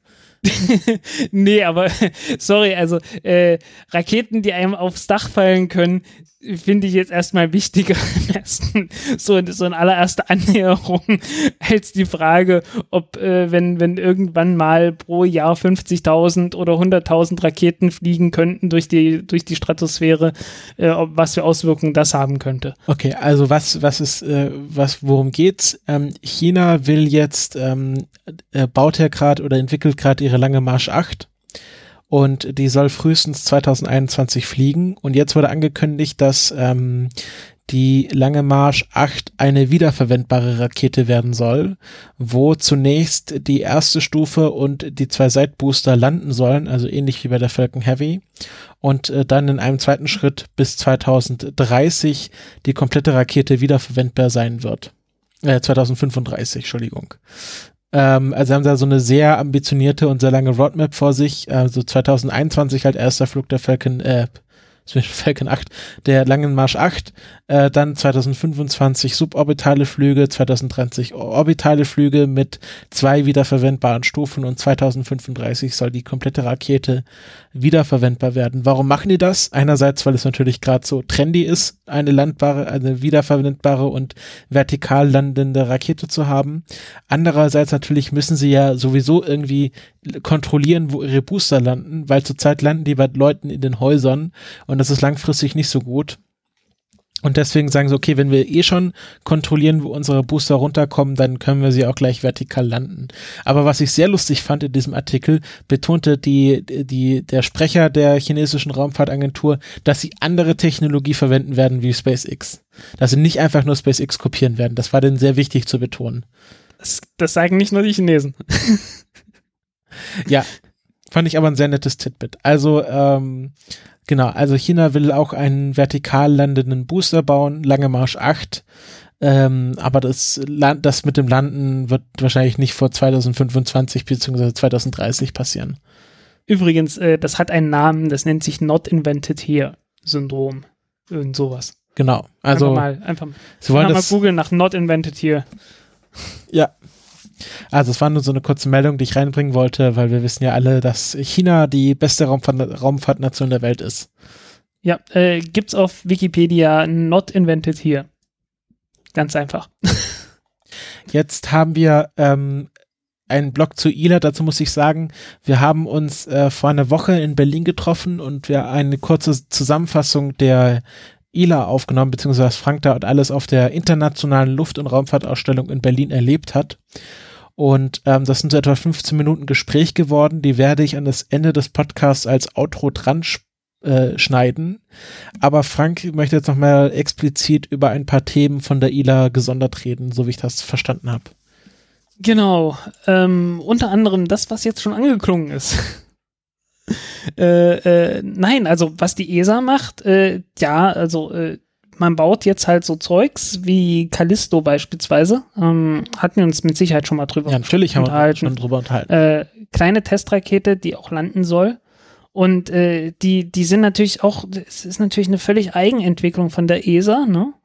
Äh, äh, die benutzen für die Landebeine Technik, die von irgendwelchen Raumsonden schon benutzt wurde, wie Philae. ist alles neu, es ist alles äh, ja, nee, also äh, ist natürlich völlig offensichtlich, äh, woher es kommt. Die Animationen sehen auch letzten Endes genauso aus wie, äh, wie eine Falcon 9 Rakete und äh, ist ja auch okay. Leute, äh, äh, das, das ist, das ist nicht so peinlich, wie es aussieht. Ähm, es ist eine Technik, die funktioniert und es ist absolut erlaubt, eine Technik, die funktioniert, ähm, einfach zu kopieren letzten Endes oder nachzuahmen. Ähm, weil ja, das ist eine gute Idee. Also wenn man, wenn man irgendwie sieht, aha, es gibt hier ein rundes Ding, das sieht aus wie ein Rad, beziehungsweise Moment, wir wissen noch gar nicht, wie es heißt, aber es, äh, der, der Erfinder hat es Rad genannt. Ja, okay, ihr könnt es dann irgendwie anders nennen, aber äh, es wird dann höchstwahrscheinlich trotzdem rund sein und äh, auch funktionieren, weil es halt rund ist. Und äh, äh, dann könnt ihr noch irgendwie sagen, ja, aber unser Rund ist anders rund, aber Leute, kommt. Äh, es ist alles in Ordnung. Ich, ich, äh, niemand nimmt euch das übel, dass ihr einfach äh, genau das macht, was andere machen, weil ihr wisst, das funktioniert. Ähm, ja, sorry. ist einfach so. Ähm, ja, also Callisto, äh, übrigens nicht offiziell von einem Japan mit einem japanischen Triebwerk unterwegs, aber inoffiziell schon. Äh, irgendwie, man, man will sich dort von, den Japan von der japanischen Seite aus noch nicht äußern, äh, so wie ich das mitbekommen habe. Ähm, wird aber übrigens einen Nachfolger haben, der nennt sich dann Themis. Davon hatte ich noch nichts gehört, äh, wahrscheinlich aus eigener Ignoranz heraus. Ähm, Themis ist dann letzten Endes äh, ja einfach nur Nachfolger. Ähm, letzten Endes das, was, äh, was SpaceX damals mit den Grasshopper gebaut hat. Ähm, dann auch mit einem ordentlichen Triebwerk dran. Äh, das wird dann das Prometheus-Triebwerk sein. Äh, was ja für, die, für den Nachfolger der Ariane 6 Rakete vorges vorgesehen ist.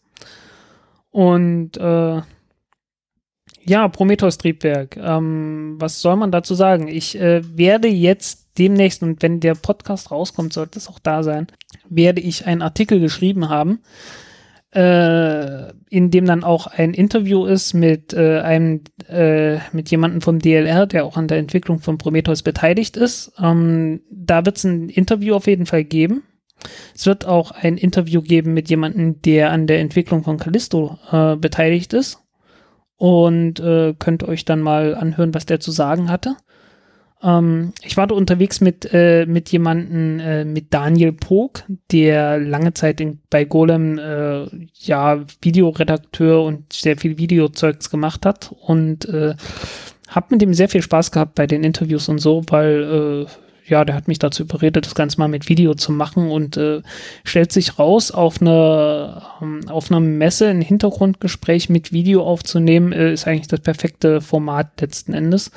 Äh, ich war nur aus irgendwelchen Gründen, die ich nicht mehr nachvollziehen kann, äh, hatte ich gesagt, nee, ich brauche kein eigenes Mikro ich hatte so gedacht, naja, okay, wir, wir nehmen halt das, das äh, Interview auf, ne, so dass nur der Interviewpartner zu sehen ist im Video. Äh, und dann brauche ich ja kein eigenes Mikrofon. Mhm. Genau. naja. Aber also man muss dazu sagen, für die Podcast-HörerInnen, dass es jetzt ein Video-Interview ist, das muss man sich auf der Golem-Webseite anschauen. Das muss man sich dann auf der Golem-Webseite anschauen. Äh, da wird man dann auch Video-Werbung äh, konsumieren müssen vorher. Äh, ich weiß nicht, ob da Adblocker hilft oder nicht. Werbung, die dir zugutekommt. Also das werden die Leute es ist Es ist Werbung, die, die äh, auf jeden Fall dem Verlag zugutekommt. Ja. Ähm, und letztendlich damit auch mir irgendwo. Und äh, die, die Videos, die bringen tatsächlich äh, deutlich mehr Geld an Werbung. Also die Werbung vor den Videos, die bringt tatsächlich mehr als der Rest. ähm, ja. Ich musste jetzt ein NDA unterschreiben. Ich glaube, das ist noch offensichtlich. Äh, ich hoffe, dass das läuft noch unter Ja, äh, ist irgendwie. Ja, der, der, der, der, äh, der Stefan Schulz vom Aufwachen-Podcast hatte mal erzählt, irgendwie, wie viel die äh, Frankfurter Zeitung äh, bei ihren Videos verdient an tausender Kontaktpreisen. Da, da, okay. da schlackern dir die Ohren. Ich denke, das ist ja, bei ja. Golem ähnlich. Ja, ja, die, die sind auf jeden Fall besser als der Rest. Ja. Genau, ich habe hier noch, du hast noch was zweites aufgeschrieben. Äh, ähm, so, Prometheus. Äh, ja, genau. Wie gesagt, Prometheus. Prometheus haben wir uns drüber unterhalten. Ähm, ja, haben wir eigentlich, haben wir schon mal drüber gesprochen? Ja, ne? Ja, ich denke schon. Also der Name kommt mir bekannt vor. Ähm, letztendlich methanbetriebenes Triebwerk, äh, Gasgeneratorantrieb. Ähm, letzten Endes, äh, ich sag mal, es, es, es klingt ein bisschen böser, als es gemeint ist. Äh, es ist ein Merlin-Triebwerk mit Methan. äh, ist aber, ist natürlich eine Eigenentwicklung letzten Endes, äh, baut wahrscheinlich auf dem Romeo-Triebwerk auf. Ähm, also auf jeden Fall auf der Erfahrung baut es auf. Ich weiß nicht, wie weit da die Konstruktion übernommen wird. Das wird wahrscheinlich schwierig sein. Ähm, Romeo-Triebwerk, äh, auch bekannt als ACE-42R, äh, war ein äh, Triebwerk, das entwickelt wurde für ein, für ein Raketenflugzeug, was so ja letztendlich dieses Weltraumtouristenzeugs äh, irgendwie bedienen sollte. Ähm, solange wie das noch ganz groß, ganz groß angehypt war, so irgendwie so mit so Ende der 2000er, vor den 2010er Jahren. Ähm, wurde dann irgendwann eingestellt, das Projekt. Äh, aber die, äh, das Triebwerk wurde halt entwickelt und äh, ja, man kann so ein bisschen sich die, die technischen Daten anschauen und letzten Endes äh, kommt man drauf, okay, wenn man das gleiche Triebwerk nimmt, äh, eine bessere Brennkammer reinbaut, äh, die einfach nur stabiler ist und dahinter eine äh, äh, eine Turbopumpe reinbaut, die einfach den doppelten Druck erzeugen kann, ähm, dann kommt ungefähr das Prometheus-Triebwerk raus. es ist mit Sicherheit noch sehr, sehr viel mehr als nur das. Also, äh, also Raketentriebwerke sind kein Lego. Ähm, also, äh, ja, also es ist wahrscheinlich sehr viel komplizierter als das, aber man, man baut halt genau darauf auf. Ähm, und erstaunlicherweise ist die Entwicklung ungefähr wirklich so ähnlich wie beim Merlin-Triebwerk. Also beim Merlin-Triebwerk hatte man ja auch irgendwann mal was um die 40, äh, 42 Tonnen Schub gehabt am Anfang. Ich glaube sogar 34, die ersten, bei die noch mit der Falcon 1 Rakete geflogen sind. Und hat die dann nach und nach mit besseren Turbopumpen und so weiter vers versehen, bis der Schub und äh, die Effizienz dann halt entsprechend besser waren. Letztendlich macht man beim Prometheus-Triebwerk wahrscheinlich genau das Gleiche.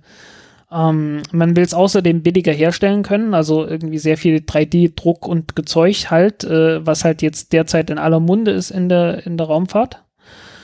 Ähm, auf die Art und Weise will man dann, will man ja auch das Vulkan-Triebwerk verbessern und äh, es gibt jetzt auch ein Projekt, dass man äh, äh, das Vinci-Triebwerk verbessert auf die Art und Weise. Also äh, das Vinci-Triebwerk wird derzeit noch irgendwie mit klassischen Methoden hergestellt und man will das Ganze auch billiger machen mit, äh, mit 3D-Druck und allem möglichen. Äh, ja, es bewegt sich was und äh, das ist halt so, ja, werdet ihr nachher hören, was, was mein Eindruck auf der ILA war davon. Von so mein, mein Gesamteindruck.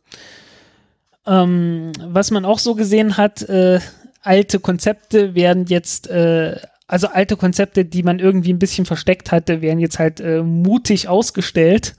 Äh, der Spaceliner, äh, den kannte ich zu dem Zeitpunkt noch nicht, äh, aber den, der wird wohl schon seit 2005 entwickelt. Mhm. Ähm, ist letzten Endes ein Konzept, das aussieht wie ein Space Shuttle aus den boah, so ein, so ein Space Shuttle-Konzept aus Ende der 60er Jahre oder so, als das Ding noch geflügelt war. Na, da gab's ja so, da gab's ja äh, Space Shuttles, wo der untere Teil Flügel hatte und der obere Teil auch Flügel hatte. Ja. Und genau sowas ist das letzten Endes. Äh, auch mit Wasserstoff betrieben und letzten Endes mit Triebwerken, die äh, im Schub äh, den äh, den Haupttriebwerken des Space Shuttles äh, verblüffend ähnlich, um nicht zu sagen identisch sind. Äh, allerdings wird der Brennkammerdruck, soll der Brennkammerdruck dann äh, deutlich niedriger sein. Großes Problem bei dem Ganzen sind die Entwicklungskosten, irgendwas um die 30 Milliarden. Und ja, ja. Und äh, äh, erster Flug irgendwie vorgesehen 2040 oder so. 2040, 50 oder so. Also wenn wir alle also, falls das irgendwann mal finanziert wird. I believe not. Ja, ja, ja. Das ist. Aber äh, man, man sieht da schon irgendwie, es, es hat in den letzten zwei Jahren wirklich einen Mentalitätswandel gegeben. Äh, also auch 2016 wurde mir auf der ILAN noch versichert, irgendwie so SpaceX, naja, hm, das ist alles nicht so ganz ernst zu nehmen. Äh, das, das hat sich geändert. Also äh, äh, das nimmt jetzt jeder ernst. Aber du warst doch, also das sagst du glaube ich auch nachher nochmal im Interview, ähm, du warst doch etwas positiver gestimmt als bei der letzten ILA. Ja, insgesamt. Also wie gesagt, wenn man halt so ein bisschen gemerkt hat, okay, äh, äh es bewegt sich was, man, man geht damit etwas weniger Franz an das ganze Thema ran. Äh, als man das halt vor zwei Jahren gemacht hat. Das hast du noch ESA in den 80er Jahren, ist das Spaceliner? Nee, das ist ja DLR Spaceliner. Äh, ja, also ich habe, ich habe recherchiert, einfach bloß, weil ich wollte niemandem was Falsches unterstellen und bin dann auf irgendwelche alten äh, äh, Archive gekommen von, äh, von äh, Zeitschriften.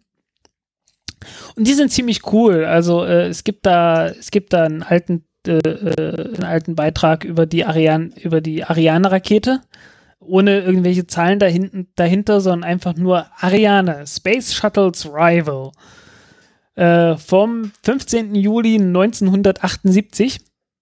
Flight International nennt sich das Ding. Äh, super Artikel. Also äh, vor allen Dingen Flight International hat ein, hat wirklich ein äh, Archiv, das geht zurück bis äh, 1930er Jahre oder so. Also richtig böse viel.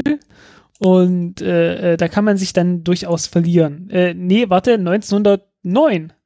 Also von 1909 an bis, ich weiß nicht, das Online-Archiv geht bis 2004, äh, kann man dann durchsuchen. Also, äh, Verlinkst du das auch? Als eingescannt, ja, ja, mache ich dann noch. Ähm, das ist schon, das ist schon ziemlich cool. Und dann vor allen Dingen aus den 80er Jahren. Ähm, die Ariane-Rakete, so wie sie damals geplant war, die war praktisch schon bis Ariane 4 durchgeplant. Also Ariane 1 bis 4 ist halt so alles aus einem Guss mehr oder weniger.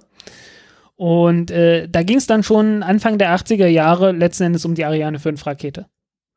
Also das war, das war vollkommen klar. Ne? Und äh, ja, da hatte man dann diverse Konzepte gehabt. Äh, muss ich dir auch mal schicken.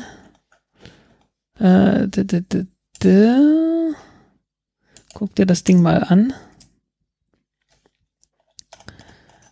Ähm, und das erinnert doch sehr verblüffend an, an heutige Diskussionen. Äh, es gibt dann noch einen Artikel, da steht dann halt dran, ja, Ariane 5 Rakete äh, ist eigentlich eine technologische Sackgasse, weil nicht wiederverwendbar. Und äh, ja, das ist halt, ist heutzutage irgendwie, irgendwie schon prägnant, ne? Ja, hier, The Free Reusable Rocket Studied by ESA. Interessant. Ja, ja, äh, also ist ziemlich cool. Äh, da geht es dann auch schon um Ariane 6.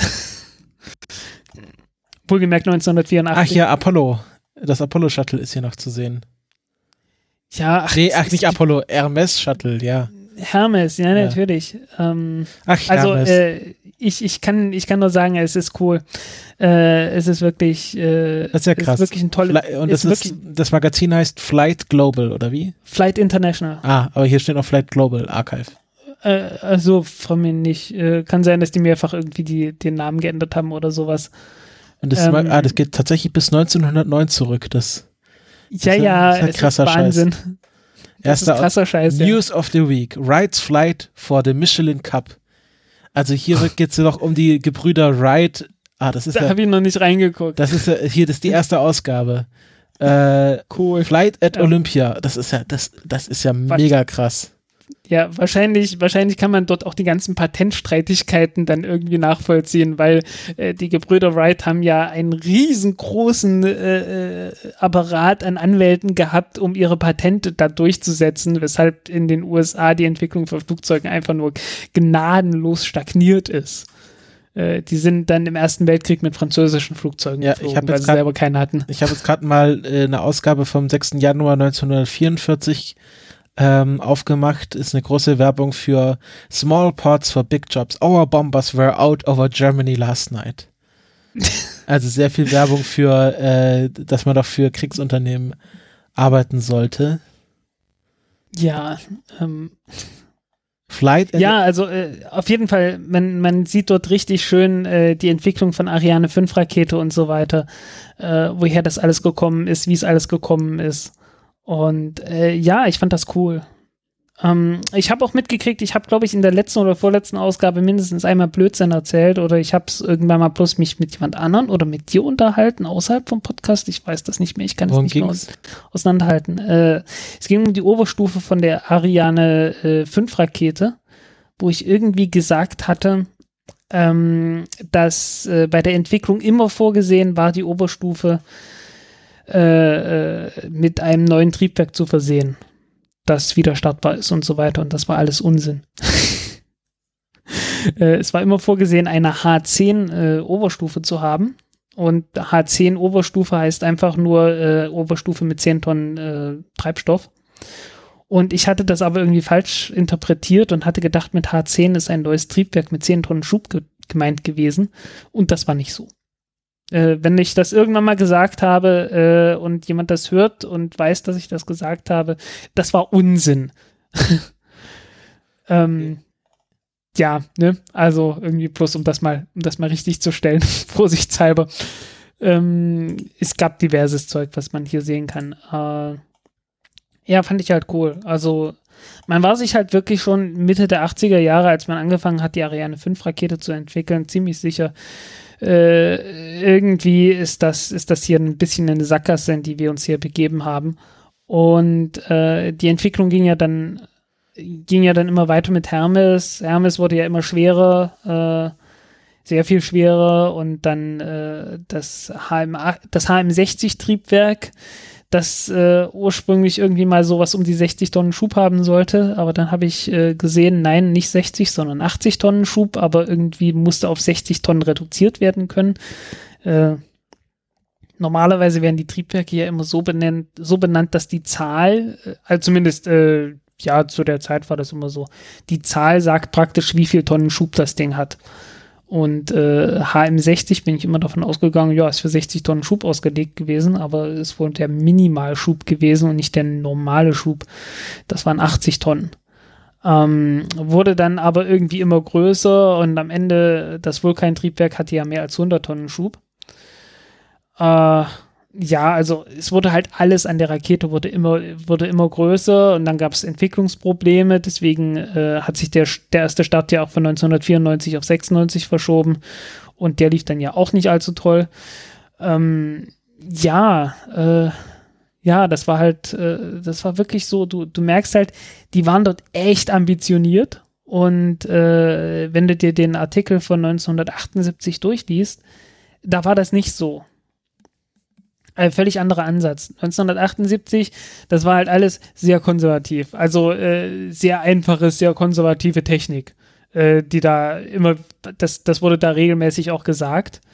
Und äh, siehe da, äh, das Ding kam innerhalb des Zeitplans. Äh, das Ding wurde auch im Budget fertig und alles. Also man hat halt einfach gesagt, okay, wir, wir schauen uns die Technik an, die wir haben und bauen daraus, bauen daraus irgendwie die vernünftigste Rakete, die wir bauen können und fertig ist. Ja.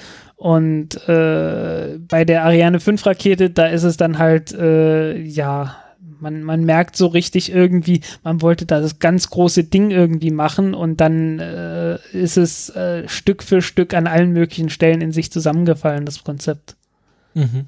Äh, halt äh, angefangen mit der Wiederverwendung, die nicht, die, die halt nicht genommen wurde, was ein bisschen nachvollziehbar ist, weil halt äh, die, die Wiederverwendung beim Shuttle halt komplett gescheitert ist. War halt einfach nur, äh, ja, Totgeburt, ne? Ähm, man hat ja sehr schnell mitgekriegt, dass die, dass die Wartung von den Triebwerken äh, vom Space Shuttle allerdings hauptsächlich, weil die Dinger extrem komplex waren und sich am absoluten, an der absoluten Grenze des technisch Machbaren bewegt haben, dass die Wartung da halt äh, extrem teuer geworden ist. Ähm, gleichzeitig hatte man ja, man hatte so einzelne, es, es gab so äh, äh, das Konzept, dass man zumindest die mittleren, äh, die erste Stufe von den Ariane-Raketen, dass man die wiederverwendet. Ich habe jetzt gelernt, die erste Stufe von den Ariane-Raketen, die bestand aus Stahl. Äh, und Schöner Kruppstahl. Stahl, ja, so ungefähr. Ähm, und was man damals gemacht hat, man hat halt den, das Abgas von den Gasgeneratoren benutzt, um äh, innen drin in den Tanks die, äh, den Treibstoff unter Druck zu setzen, damit man kein Helium brauchte. Hm. Und das ging in der zweiten Stufe nicht, weil die zweite Stufe war aus Aluminium. Und das wäre dann zu heiß geworden. Ja. Und deswegen hat man dort dann in der zweiten Stufe Helium genommen. Aber äh, die, die erste Stufe, die hatte man tatsächlich vorgehabt, mit einem Fallschirm äh, landen zu lassen. Und das hat nicht funktioniert. Ähm, und äh, also das sind rührige Artikel, muss man sagen, äh, die da drinnen stehen. Also äh, ich weiß es nicht, ob die auch über diesen Fallschirm irgendwas schreiben, aber dort glaube ich nicht. Aber in der ersten Beschreibung von der, von der Ariane-Rakete steht dann halt da irgendwie die, ja, die Trennung erfolgt nominal bei 6800 und ein paar zerquetschen kmh. Und das ist letztendlich genauso schnell wie auch die, äh, die Falcon 9 Rakete ist. Ähm, und wir wissen ja alle, wie das bei der Falcon 9 Rakete ist, bei der Abtrennung. Äh, die muss dann nochmal abbremsen, damit äh, die Belastung nicht zu groß wird. Und ja, wahrscheinlich hatten die genau das gleiche Problem. Und äh, ja, SpaceX hat ja auch am Anfang versucht, mit äh, Fallschirmen die Stufe zu landen und haben dann mitgekriegt, ja, das wird nix. Ähm, und ja, hätten sie mal bei der ESA nachgefragt. Ähm, na gut, aber die haben es halt, glaube ich, auch bloß einmal versucht. Ähm, hätten das ein paar Mal gemacht, äh, wer weiß, was draus geworden wäre. Wenn die das irgendwie ernsthaft betrieben hätten, vielleicht wären sie dann auch drauf gekommen, hey, wir starten einfach nochmal ein Triebwerk neu. Ja, ich glaube, die, die Viking-Triebwerke von der, von der Ariane-Rakete waren nicht neu startbar. Äh, bisschen blöd. ja, ähm, ja, und so weiter. Also da gab's halt, äh, es gab jede Menge, jede Menge Konzepte. Ähm, für die Ariane 5 Rakete war auch mal vorgesehen, dass die erste Stufe fünf, fünf Triebwerke haben sollte. Ähm, da hätte man dann so ein mittleres Triebwerk auch gehabt zum Landen, aber man hat dann sehr schnell festgestellt, äh, wir bekommen dann pro, äh, so Probleme mit Pogo-Oszillation und ähnlichem Zeugs. Und äh, also Pogo-Oszillation, äh, das ist das Phänomen, ähm, du hast irgendwie eine Druckwelle im, im Treibstofftank und dann kommt die Druckwelle beim irgendwie beim Einlass von den Pumpen an, dann pumpen die Pumpen diese Druckwelle durch und dann kommt halt im Triebwerk irgendwie plötzlich mal ein bisschen mehr Treibstoff als üblich an. Kann ja mal passieren.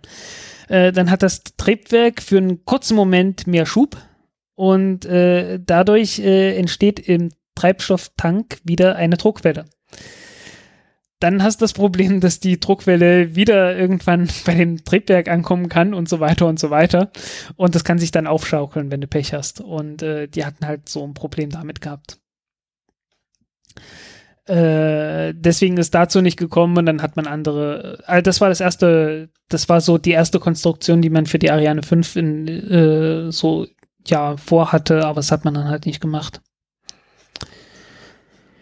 Ja, äh, gab noch diverse andere. Ähm, und natürlich alle mit Hermes obendrauf. ja, ohne Hermes wäre es alles sehr viel besser gelaufen, wenn man das von Anfang an so gemacht hätte. Tja. Gut, kommen wir mal, schade. kommen wir mal zu Raketen, wo du dich doch häufiger zufrieden zeigst. Ja. Falcon 9 Block 5 fliegt heute Abend. Fliegt heute Abend, äh, zuverlässig wie ein Uhrwerk, natürlich nur mit Verspätung. Ja, aber vorher Momentan, angekündigte Verspätung. Äh, ja, also der, der momentane Zeit, äh, Zeitpunkt ist, äh, also eigentlich sollte sie jetzt starten. Ungefähr. Ähm, ist jetzt dreiviertel zwölf angesagt, unsere Zeit. Glaube ich. Also die, die nutzen, glaube ich, das Startfenster ziemlich gut aus gerade. Ähm, warte, oh, 21.45, das ist dann, äh, ja, 23.47 Uhr ist jetzt angesagt. Also ist noch eine Weile hin. Ähm, ja, erzähl doch ja, mal, was ist so interessant am Block 5? Wollte ich gerade sagen, ne? Äh, was, was so interessant daran, ähm, das Ding ist ernsthaft wiederverwendbar. Ähm, man hat ja schon die ersten Fotos gesehen und man sieht da diverse schwarze Stellen, äh, die nicht wegen Ruß schwarz sind, sondern höchstwahrscheinlich, weil dort einfach ein Hitzeschutzschild dran ist. Ja, man hat halt die, die ganze Rakete darauf getrimmt, äh, dass sie, äh, dass sie wiederverwertbar ist, dass sie alle, dass sie ähm, praktisch bloß kurz inspiziert werden muss und dann wiederverwendet werden kann. Und nach zehn Flügen oder so soll dann halt, soll es dann halt eine Generalüberholung geben. Das sind die Pläne. Äh, wann die genau kommen, ist eine, Fra ist eine große Frage. Ähm, ja, äh, äh, Triebwerke haben ein bisschen mehr Schub und so Kram halt. Äh, Kleinigkeiten, aber das Wichtigste ist natürlich die Wiederverwertung. Ähm, es flog vorhin ein Tweet an mir vorbei, dass Elon Musk wohl gesagt hat, äh, dass die wiederverwerteten Raketen derzeit für 50 Millionen Dollar verkauft werden. Mhm. Right now, die neuen für 60. Genau. Ja. Äh, New Boosters für 60 Millionen US-Dollar. Genau. Ähm, ja. Äh, ich war mir halt nicht sicher, ob es da irgendwie jetzt einen Unterschied gibt, weil die haben ja lange gesagt, ja, wir verkaufen beides für den gleichen, für den gleichen Preis. Ähm, ja, jetzt wohl nicht mehr. äh, ist dann halt auch schön zu wissen, weil man dann genau weiß, okay, äh, der Preis für eine neue sind wirklich 60 Millionen. Ähm, ja, äh, Falcon Heavy wird verschoben. Äh, da hat irgendwie gesagt, die, die Air Force gesagt, ja, wir wollen hier noch irgendwie mehr Daten auswerten und sonst was. Ähm, soll jetzt erst im Oktober, glaube ich, das nächste Mal fliegen. Ursprünglich hieß es irgendwie Juni, Juli oder so. Die ist dann auch komplett äh, äh, Block 5. Ähm, dadurch, dass das Triebwerk nochmal irgendwie 8% mehr Schub hat, äh, heißt das natürlich auch, äh, Oberstufe ist auch neu ähm, mindestens was das Triebwerk angeht, also hat dann noch ein bisschen mehr Leistung. Ähm, bisschen mehr Leistung heißt, äh, Äh, heißt auch immer ein bisschen mehr effizient, äh, Effizienz, weil ähm, selbst wenn du die gleiche Düse hast, hast halt erstmal mehr Druck. Äh, mehr Druck heißt halt, ähm, ja, die Düse ist etwas effizienter einfach. Und äh, zweitens, ähm, mehr Druck heißt auch, du erreichst höhere Verbrennungstemperaturen im Inneren der Brennkammer. Und äh, das hilft dann tatsächlich nochmal ein bisschen bei der, bei der Effizienz. Ähm, ja, halt so die, die üblichen Kleinigkeiten, ne? Aber das ganz große Ding ist halt wirklich Wiederverwendung. Ähm, ja. Aber da hat sich bei den, bei den Angaben hat sich da nicht viel geändert. Äh, 190.000 Pfund Schub, äh, weil die sagen ja immer noch Pfund. Äh, das steht ja auch noch im Wikipedia-Artikel. Und äh, ja, also alles, alles wie angekündigt. Was soll man sagen? Ja, ich glaube, Äh, mehr gibt es auch gar nicht zu sagen, was die Nutzlast der erste ähm, Satellit für Bangladesch. genau. Oh, Mensch, wie heißt er jetzt? Äh, Ähm, ich kann es mir nicht, merken kann ich es mir nicht, ich kann es wahrscheinlich nicht mehr richtig vorlesen. Äh, Banga Bandhu, Pangabandu, genau. genau. Ähm, ja, sollte ursprünglich mit einer Ariane 5 Rakete fliegen. Ähm, die wollten das aber gerne mit einer Ariane 5 Rakete fliegen lassen, weil die immer so schön pünktlich ist. Und dann wollten sie den Start genau auf den Nationalfeiertag legen. Äh, und dann gab es den Streik. Wie wir alle wissen, äh, letztes Jahr. Äh, Nationalfeiertag ist irgendwann, ich glaube, 17. Dezember oder sowas. Von Bangladesch oder was? Von Bangladesch, ja. Und dann haben sie gesagt, ja, dann ist auch noch scheißegal, dann können wir auch SpaceX nehmen. Und äh, ja, irgendwie ergab es sich dann so, dass die, dass die erste verfügbare Rakete halt wirklich die, die erste Block 5 Rakete war. Und äh, wir, wir merken langsam, so langsam aber sicher ähm, nähert sich äh, SpaceX dem eigentlichen, äh, dem, dem Manifest langsam an. Ne? Es sind nur noch fünf Monate oder sechs Monate hinterm, hinter dem, was sie versprochen haben. äh, mussten ja doch eine ganze Menge an Starts noch aufholen, die sie versprochen hatten, weil sie ja zweimal äh, zwei Fehlstarts hatten und ein halbes Jahr irgendwie nicht gestartet haben. Mhm. Was ja durchaus ein Problem war für den, für den ganzen Zeitplan, den die hatten. Kannst du dir vorstellen, dass es gab mal Zeiten, wo ein halbes Jahr keine Falcon 9 geflogen ist. Scheint einem Es- ja zurzeit utopisch. Es gab Zeiten, es gab Zeiten, da ist irgendwie jedes Jahr mal eine Rakete von SpaceX gef- geflogen und das war ein Fest. ja, und jetzt, ja, Ja, ne? Wie, das Ding landet nicht? Oh, oh. Hat mittlerweile, ach, das ist, äh, die Planung ist gar nicht gelandet, da muss ich es mir auch nicht anschauen. Nö, ich guck's mir immer noch trotzdem an. Das Ach so, ganz interessant, bevor ich es vergesse, ähm, bei der ULA streiken ja gerade die Maschinisten Stimmt, das, äh, das habe ich völlig vergessen. Das habe ich völlig vergessen mit reinzunehmen. Und das ich Interessante ist, dass, äh, dass äh, es eine Vermutung gibt, weil Inside ist ja gestartet im Nebel, was eigentlich nicht erlaubt ist, weil man ja Sichtkontakt zur Rakete haben sollte. Genau. Und es gab jetzt ja- eine Visibility Waiver, also dass denen erlaubt wurde, dass sie äh, trotz, trotz Nebel starten durften. Und man vermutet, dass die das gemacht haben, damit die Rakete noch fliegen kann, bevor über den Streik abgestimmt wird. Weil das war dann am, also am Samstag flog die Rakete und am Sonntag haben die Maschinisten der ULA über den Streik abgestimmt. Ah, deswegen, weil, also ich, ich konnte mir das auch nicht vorstellen, dass die NASA freiwillig äh, das Ding im Nebel starten lässt. Also da ist Äh, eine Vermutung, dass das deswegen gemacht wurde. Nicht wegen, nicht wegen Sicherheitsgründen, sondern aus wegen PR-Gründen, ne? ja, komm, äh, muss man doch mal sagen. Aber hast du das äh, coole Foto vom Flugzeug ausgesehen? Äh, mit Sicherheit. Da ist jemand mit so einer kleinen, äh, äh, mit so einem kleinen Propellermaschine irgendwie geflogen und hat dann quasi die Rakete fotografiert, wie sie über den Wolken flog. Das war sehr episch. Ich fand die, die Infrarotaufnahmen cool. Da kannst du so richtig schön sehen, die, die Es gibt, Infra es gibt Infrarotaufnahmen. ja, äh, also guck dir einfach bloß das, das Originalzeug von, von NASA TV oder so an. Äh, das Da war alles dann mit an- Muss ich nochmal Infrarotaufnahmen. nachschauen. Das ist so, sind so Schwarz-Weiß-Aufnahmen letzten Endes. Ah, okay. Also ich dachte, ich dachte so, ah, Infrarot, ich dachte Hitze. das ist Infrarot. Ja, ja, nee, Also ich, hab, halt- ich hatte, ich halt- hatte, ich hatte an Wärmebildkamera gedacht. Das ist nahes Infrarot. Ja. Äh, aber ist halt Wärmebild letzten Endes, ne? Also der Punkt ist, äh, wenn, wenn irgendwie eine Flamme brennt oder sowas, äh, das Licht, was du siehst, ist letzten Endes Wärmestrahlung. Ja. Ne, es ist halt bloß Wärmestrahlung von so einer hohen Temperatur, dass man die Wärmestrahlung auch sieht. äh, ja, ist halt nahes Infrarot und du kannst dort richtig toll die, die Verbrennungsinstabilitäten sehen, äh, weil so richtig hundertprozentig gleichmäßig ist das halt nicht immer. Und äh, da siehst du richtig, wie dann irgendwie mal kurz so helles Zeugs rauskommt und sich dann bis nach hinten äh, in den Abgasschweif dann fortsetzt. Das ist, äh, sieht ziemlich cool aus. Dann machen wir mal Raketenvorhersage, oder? Ähm, spricht irgendwas dagegen? Habe ich irgendwas vergessen? Ich habe mit Sicherheit sehr, sehr viel vergessen, was ich irgendwie noch sagen wollte, aber ich habe es halt nicht mehr im Kopf gehabt und äh, auch nicht aufgeschrieben. Ach, dann fürs nächste Mal. Ich finde, so eine zwei Stunden ist so eine gute Sendungslänge. Genau. Äh, ein Spiel hat 90 Minuten, der Podcast hat, mindest, hat etwas mehr. Ähm, Also dann fange ich, genau, fange ich mal an. Also haben wir drüber geredet. 10. Mai, Falcon 9, Banga Bandu 1. In Äh, etwas mehr als einer Stunde. genau, vom Kennedy Space Center in Florida. So, äh, irgendwann eine Elektronrakete, äh, muss man abwarten, wann. It's Business Time.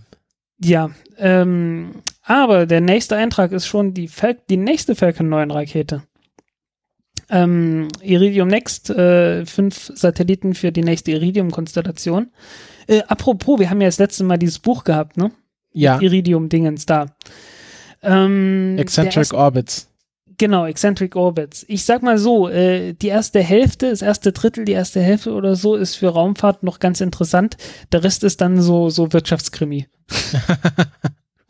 Was auch sehr interessant sein kann. Ja, ja, äh, es kann interessant sein. Ähm, ist es streckenweise auch durchaus. Ja. Also, ähm, ja, wer, wer sowas mag, der, der kann sich das, der kann das machen. Also wie die irgendwie äh, über mehr oder weniger äh, äh, tolle Wege versucht haben, Geld für Iridium aufzutreiben, um, um die Firma irgendwie aufkaufen zu können und äh, ja, so Zeug halt. Um zu verhindern, dass alle Satelliten mit einmal abgestürzt werden, abstürzen und so.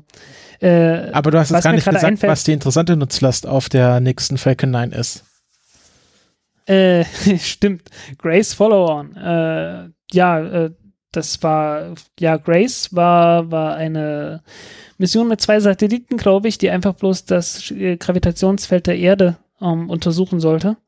Und dabei auch so Zeugs wie Wasserhaushalt mit gemessen hat, einfach weil äh, Wasser, was da ist, hat eine gewisse Gravitation und dann kann man das halt messen. Ne? Mhm. Und äh, das wird für das äh, deutsche Geo das GFZ, Geoforschungszentrum. Äh, Genau, auf dem gestartet. Telegrafenberg in Potsdam. Genau.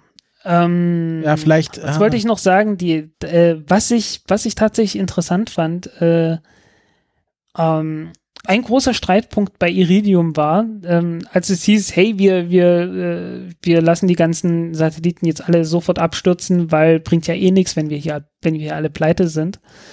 Äh, einer der Wege, wie man versucht hat, das zu verhindern, das auch recht erfolgreich war, ist, dass man ständig gesagt hat, ja, aber wir können ja gar nicht, vers wir können die, die Satelliten ja gar nicht versichern. Was ist, wenn da irgendwelche Teile den Leuten auf den Kopf fallen und so? Äh, was äh, relativ lächerlich ist, weil es halt äh, sehr unwahrscheinlich ist und sehr, sehr kleine Teile sind. Und äh, aber das wurde wohl damals äh, wirklich ernsthaft aufgebauscht und äh, so die Folgen merkt man dann bis heute. Also äh, das wurde wirklich äh, einfach bloß äh, wirklich mit Absicht einfach aufgebauscht, um irgendwie äh, äh, das zu verhindern, dass die, äh, dass die abstürzen. Und das ist denen auch noch hinterher auf die Füße gefallen, weil es dann plötzlich hieß, ja, aber ihr müsst hier, ihr müsst jetzt äh, eure Satelliten irgendwie versichern und wirklich versichern könnt ihr ja gar nicht, weil wer weiß, wie viel das ist. Ihr müsst für, für, für zig Milliarden das irgendwie versichern, was irgendwie alles schwachsinnig war äh, die Satelliten für Milliardenbeträge zu versichern. Ähm, und dann hieß es, ja, ihr könnt euch das ja gar nicht leisten. Ihr müsst jetzt sicherstellen, dass irgendwie der Staat über, äh, das Ganze übernimmt und dann gab es damit wieder Probleme und ah, ja, ähm, also wenn ihr euch wundert, warum irgendwie plötzlich Versicherungszeugs manchmal auftaucht, manchmal ist es einfach bloß so, dass jemand versucht hat, äh, sich aus einer misslichen Lage, äh, ein, ein Unternehmen aus einer misslichen Lage zu befreien und dann irgendwie Panik äh, verbreitet hat äh, äh, und gesagt hat, ja, aber das müsst ihr hier versichern. Oh mein Gott. Mhm. Ja. Ich mache mal den nächsten Start. Das ist nämlich ähm, am 20. Mai Antares mit äh, dem Cygnus-Frachter OA9. Hat der auch schon einen Namen? Ah, ja, habe ich irgendwo gelesen. Aber Die ich weiß nicht. kriegen aber so welcher. Namen. Genau. Äh, genau. Ich muss kurz schauen, bis wann wir, bis wann wir äh, überhaupt Es ist der starten. zehn, ach herrlich. Es ist der zehnte Frachter, aber sie heißt OA9. Warum? Äh, weil die Nummer 3 abgestürzt. Nee, Nummer 4 ist abgestürzt. Also bis zum 3. Dann machen wir noch, nehmen wir noch äh, die, genau, kannst du auch die lange Marsch vorlesen. Lange Marsch 4C, äh, ja, ist aber nur angekündigt. Äh, irgendein, das ist ähm, ein Relais-Satellit, weil, äh, wie wir schon drüber gesprochen haben, wollen die Chinesen ja auf der Rückseite vom Mond landen und brauchen dort ein Relais, um äh, damit kommunizieren zu können, weil äh, du kannst ja schlicht, äh, du kannst ja schwierig durch den Mond hindurch funken. Nee, das geht nicht. Das Noch geht nicht. nicht. Nee, du musst. Es ginge schon, aber dem müsste ein sehr starkes Funkgerät haben. Ähm, je nachdem, wann genau wir die nächste Folge aufnehmen, kann es dann sein, dass die Falcon 9 mit SES 12 schon geflogen ist. Ja, okay, Werden also wir sehen. nicht, nicht früher als 24. Mai. Das, Ist genau in zwei Wochen, deswegen so. ja, schauen wir mal. Und es ist äh, sehr früh. Es ist sehr früh am Morgen. Also, wenn wir genau in zwei Wochen wieder aufnehmen äh, und der Zeitplan genauso bleibt, dann äh, könnte die schon geflogen sein. Schauen wir, Wir mal. werden sehen. Ähm, also dann bedanken wir uns fürs Zuhören. Wenn ihr Feedback oder Kommentare habt, könnt ihr uns die gerne zukommen lassen. Freuen uns auch über eure Spenden und äh, wünschen euch ein schönes äh, Wochenende, eine schöne, äh, schöne Pfingstferien an alle Studentinnen und Studenten, wenn ihr welche habt. Und äh, ja, gehabt euch wohl. Tschüss. Also wir sitzen jetzt hier, äh, haben uns ein bisschen von der Konferenz abgelöst Ja. und äh, Frank macht jetzt mal eine kleine, kleine ILA-Zusammenfassung für euch. Er war nämlich die letzten zwei Tage äh, im Grunde 48 Stunden lang auf der ILA Nicht und ganz. hat jetzt, Nennen wir es 16. hat jetzt einen äh, gefühlt 30 Zentimeter hohen Stapel an Prospekten mitgebracht, die wir jetzt alle durchgehen werden. In verschiedenen Sprachen sogar. in verschiedenen Sprachen. Äh, nicht alles davon habe ich mir näher angeschaut, aber ähm, ja, also ILA. ILA hat auch immer einen ziemlich großen Raumfahrteinschlag. Äh, wir haben hier unter anderem die JAXA gehabt, die die Raumsonde Hayabusa ausgestellt hat. Also Hayabusa Also 2. nicht die Raumsonde, sondern eine Raumsonde, die Also, äh, naja, ein, ein Pappmodell. Ja, ja. Ein Pappmodell von einer Raumsonde. Äh, immerhin im Maßstab 1 zu 1, äh, was durchaus beeindruckend Mhm. groß ist letzten Endes. Also übermannsgroß, sag ich mal. oder Frausgroß. Ja, Übermensch, also so, so Übermenschgroß halt. Ja. Ähm, ja, schön auf Japanisch und auf Englisch. Ähm, ehrlich gesagt, ich habe mich mit denen nicht mehr unterhalten, weil zu viel anderes Zeugs gehabt. Äh, dann DLR und die Ariane Group und so weiter testen jede Menge Methantriebwerke. Äh, wisst ihr ja, habt ja den Podcast gehört. Dazu habe ich dann auch ein paar Interviews aufgenommen. Ich fürchte, die werden wir auf dem Podcast nicht hören. Äh, Aber die waren sind dann bei dafür- Golem. Ja, die waren, die waren vor allen Dingen nicht Also dafür ausgelegt. war das Recherche-Interviews? Ähm, nein, das, die waren aufgenommen mit Film. Von daher war das alles optimiert, dass man den Interviewpartner am besten hört und Aber die erscheinen halt dann auf Golem. Die sollten dann auf Ja, Golem können wir ja verlinken. Können wir dann verlinken, genau. Ähm, Prometheus war dabei, Callisto war dabei. Oh ja, Äh, hatten wir jetzt gerade das hat jetzt mit Methan nichts zu tun, aber scheißegal. Folge. Ja. Ähm, was hatte ich noch dabei gehabt? Hier den, den Spaceliner. Das DLR hat diverse äh, visionäre Projekte. Einen super Typen, der kurz vor dem Interview noch schnell das, äh, das Rotweinglas aus der Hand gelegt hat. ähm, ja, äh, ich werde Details darü- dazu den Spaceliner äh, sicherlich irgendwann noch mal im Podcast erwähnen. Ähm, sobald ich den Artikel dazu geschrieben habe. Ne? Ähm, Fraunhofer Institut äh, untersucht äh, die, die äh, Auswirkungen von ionisierender Strahlung. So heißt im Weltraum haben wir ja jede Menge Strahlung und das hat diverse Auswirkungen. Äh, die hatten dort ein paar nette Ausstellungsstücke von äh, Plaste und äh, Glas nach der Bestrahlung. Das wird dann immer dunkler mit der Zeit. Ist natürlich ziemlich heftige Dosis dann auch. Ähm, ist aber halt wichtig, um zu wissen, was da passiert. Zum Beispiel, was haben wir hier noch alles gehabt? Ja, also jede Menge Optik, jede Menge Halbwerts. Paponauten. Paponauten? Paponauten. Das ist ja putzig. Vom DLR ein, äh, vielleicht kennt ihr das, ähm, so Puppen so die aus Papier, die man dann so ausschneidet und dann so anziehen kann. So kann man das sich so ein bisschen vorstellen, aber nur, dass man es jetzt hier nicht anziehen kann, sondern irgendwie zusammenbasteln. Genau, geht zum, wenn ihr noch auf die ILA geht, dann Oh, oh.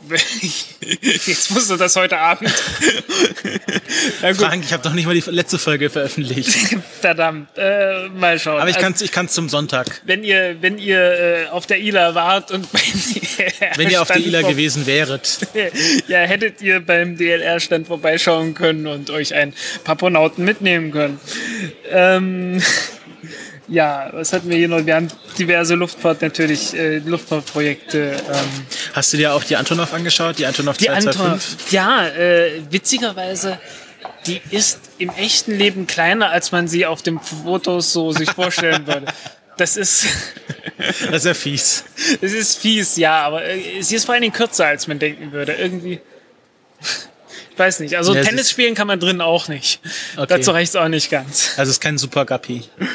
Nee, es ist nicht, äh, ich weiß nicht, aber kann halt mit 600 Tonnen oder so abheben. Ja, kann äh, halt einen Space Shuttle transportieren. Zu denen hier bin ich nicht mehr gekommen. Da waren gerade ein paar Russen und die, die dann mit Kannst du sagen, was das wenigstens so. ist? Die Leute sehen es ja nicht. Äh, ja, eine, eine Firma, die nennt sich Pin Pinasys und die hat für CubeSat so Zeugs wie Star Tracker gebaut und äh, hier einen Transceiver für äh, Ultrahochfrequenz, also 400 bis 470 Megahertz.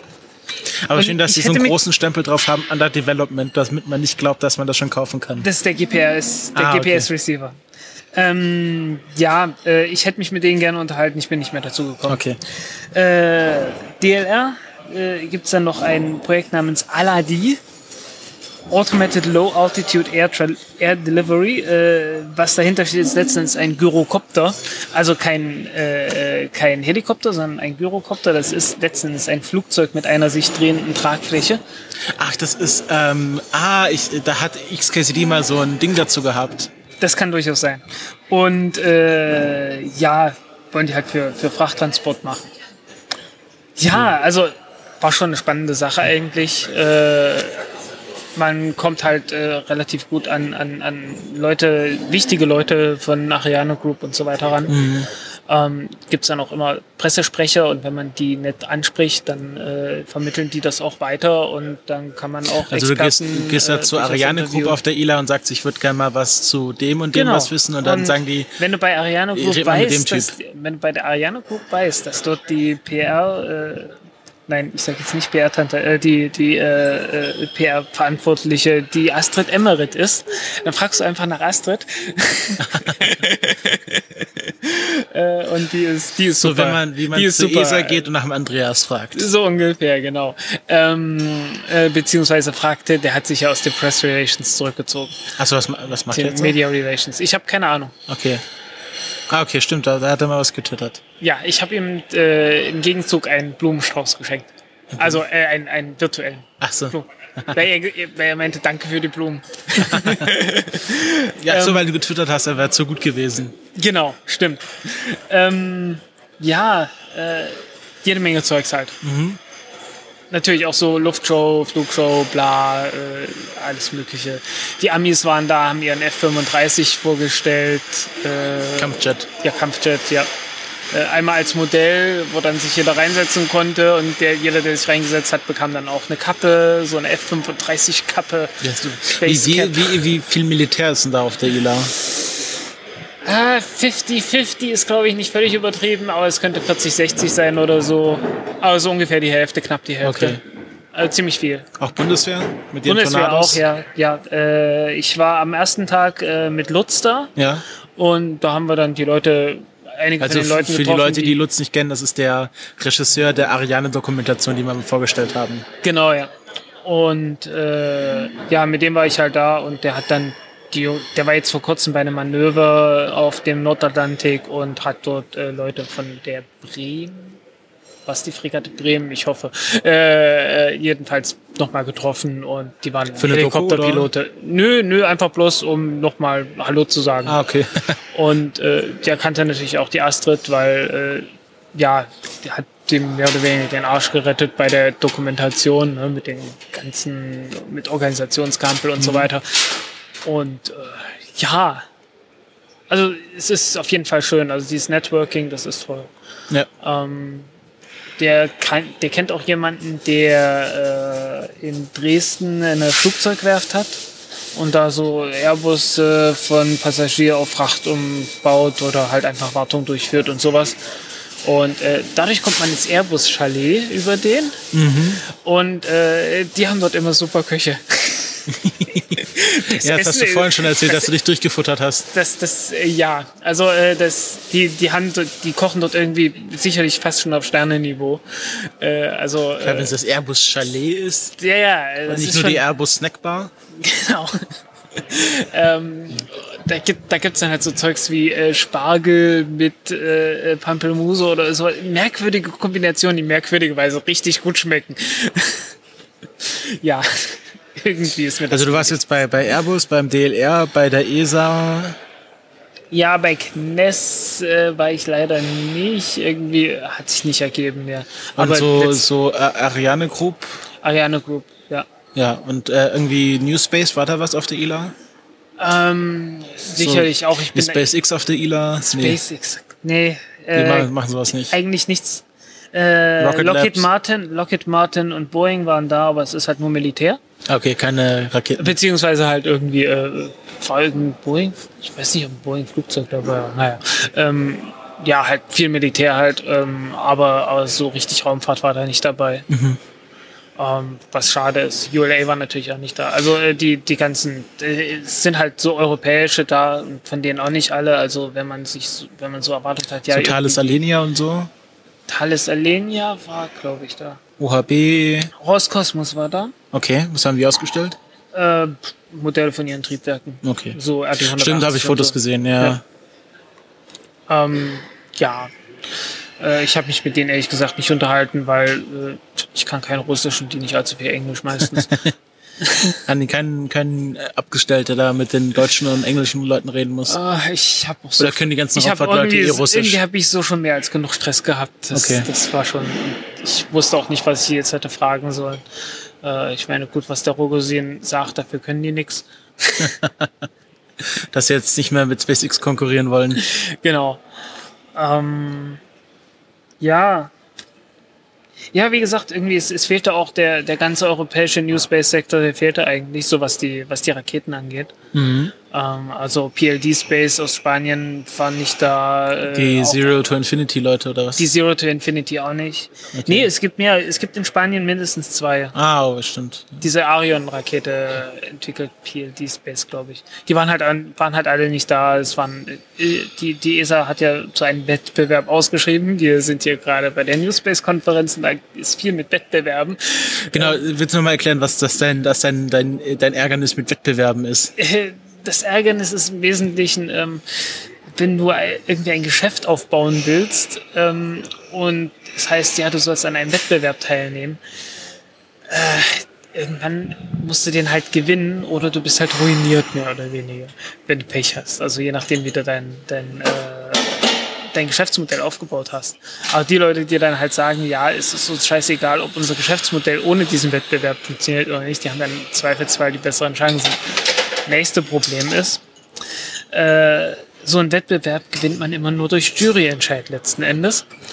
Und äh, dann muss man letzten Endes, äh, ja, man muss halt das erfüllen, was die Jury sich so vorgestellt hat. Und ob man da dann wirklich diese, diese Innovationen bekommt, äh, ist halt durchaus fraglich.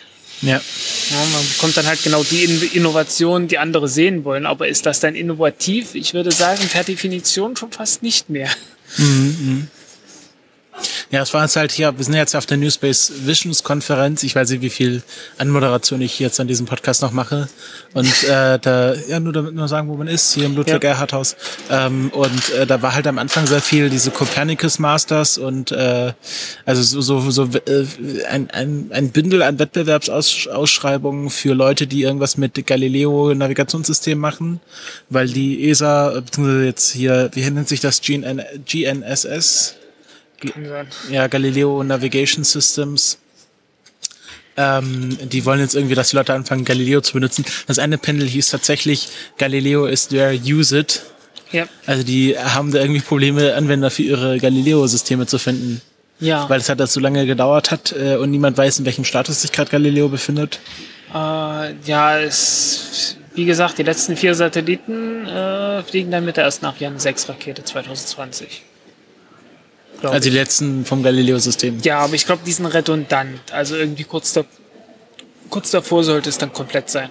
Ja, hat er gesagt, jetzt sind es 18 und dann kommen noch mal vier im Mitte des Jahres. Vier kommen nochmal mit einer Ariane 5 Rakete. Das wird die letzte Verwendung der Dann sind wir bei sein. 22 Satelliten. Ja, und ich glaube dann irgendwann halt mit der ersten Ariane 6 Rakete sollen dann nochmal vier. Aber dann, wenn jetzt, wenn jetzt, wenn die letzten jetzt redundant sind, dann müsste doch Mitte des Jahres schon die quasi Sollte finale jetzt komplett Konstellation. sein, ja, ja. Aber äh, es hat sich halt so lange hingezögert. Dann kamen noch die Probleme mit den Uhren dazu, Ja, stimmt, wir berichteten. äh, dass, äh, dass sicherlich auch einige Leute ab, einfach abgesprungen sind, den Mut verloren haben. Zwischendurch, äh, weil Galileo, ich meine, reden wir jetzt seit zehn Jahren von Galileo oder noch länger. Ja. Ja, und es ist jetzt, ähm, es war jetzt halt diesen Vormittag sehr viel Wert auf Galileo gelegt worden. Und auch Erdbeobachtung. Ähm, ich weiß nicht, wie viel das eine zum anderen zu tun hat, Galileo und Erdbeobachtung. Ist ja, mehr Sentinel dann. Also Copernicus, also Copernicus ist ja quasi das Über Übersystem, wo dann Sentinel drunter fällt. Ja. Ja. Gut, ähm, ich glaube, das war's dann mit der ILA-Zusammenfassung. Was ist das hier noch? Merlin? Was ist denn Äh, das? ach so, Merlin, äh, äh, das hatte ich einfach nur mitgenommen. Das ist ein, die Atmospheric äh, Methane Leader Mission. Äh, ich bin da nicht mehr dazu gekommen, nachzubohren, was genau das ist. Ist wieder ein Erdbeobachtungssatellit, natürlich zur, äh, ja, um zu schauen, wo Methan ist äh, in der Erdatmosphäre. Genau, von CNES und DLR. Ja, Heißen die CNES oder CNES? CNES. CNES. Ja. Auch auf Französisch? Äh, ja, die sagen alle CNES. Ja. Ähm, ja, es gab dann noch irgendeine deutsch-französische Kooperation. Ja, Galileo ist, äh, äh Galileo sag ich, äh, äh, Callisto ist, ist letztens auch so deutsch, äh, deutsch-französisch. Äh, ganz witzig ist, als ich über Callisto gesprochen habe und gesagt hatte, ja, es ist ein Japan, wir hatten uns kurz davor, vor dem Interview nochmal unterhalten. Ja, aber bei dem Triebwerk, bitte nicht sagen, dass das ein japanisches Triebwerk ist, äh, weil das ist noch nicht offiziell. Aber Übrig- woher, übrigens, wo, wo also weißt du das-? Äh, äh, weil es überall steht. Aber dürfen wir das in schon im Podcast sagen, dass es ein japanisches Triebwerk ist? Äh, ich darf nur nicht sagen, wer es offiziell gesagt, wer es mir gesagt hat, Ah, okay. weil der darf es nicht offiziell Aus sagen. gut informierten Kreisen. aus, genau das, genau das. Aus gut, aus gut informierten Kreisen wissen wir, dass es japanisch ist. Aber äh, so ganz offiziell darf man dar darüber noch nicht reden, weil die Japaner äh, äh, erst sicher sein wollen, mehr oder weniger, dass das alles funktioniert. Und dann sagen sie hier, das ist ein japanisches Triebwerk, irgend sowas. ja, schade, dass, dass jetzt die ULA nicht da war und du sie auf ihre Omega-Rakete. Das ist ja nicht die ULA, das, Das ist, ist- Orbital ATK. Ach so, stimmt, das Orbital 8. Waren die da? Äh, nicht, dass ich wüsste. Ja, ich glaube, die ganzen. Ah, das wird da wahrscheinlich. war da. Das wird da wahrscheinlich noch mal mehr sein, wenn wir dann im Oktober auf der ILA sind, äh, auf der IRC sind. Ja, da sollte noch mal mehr sein. Ähm, ich werde mal schauen. Äh, ich habe übrigens eine, eine, ein, eine, nennen wir es mal eine stehende Einladung. also keine ganz konkrete, aber äh, dass man mal nach Lampolzhausen gehen könnte. Das hat doch der Andreas schon mal zu uns gesagt. Ja, genau. Also wir, wir, wir sollten das irgendwie mal wahrnehmen. Ja, 100. Folge soll ich behaupten. Ja. Ich werde mal schauen. Äh, es gibt einen Nachfolger oder eine, eine Weiterentwicklung vom Vinci-Triebwerk.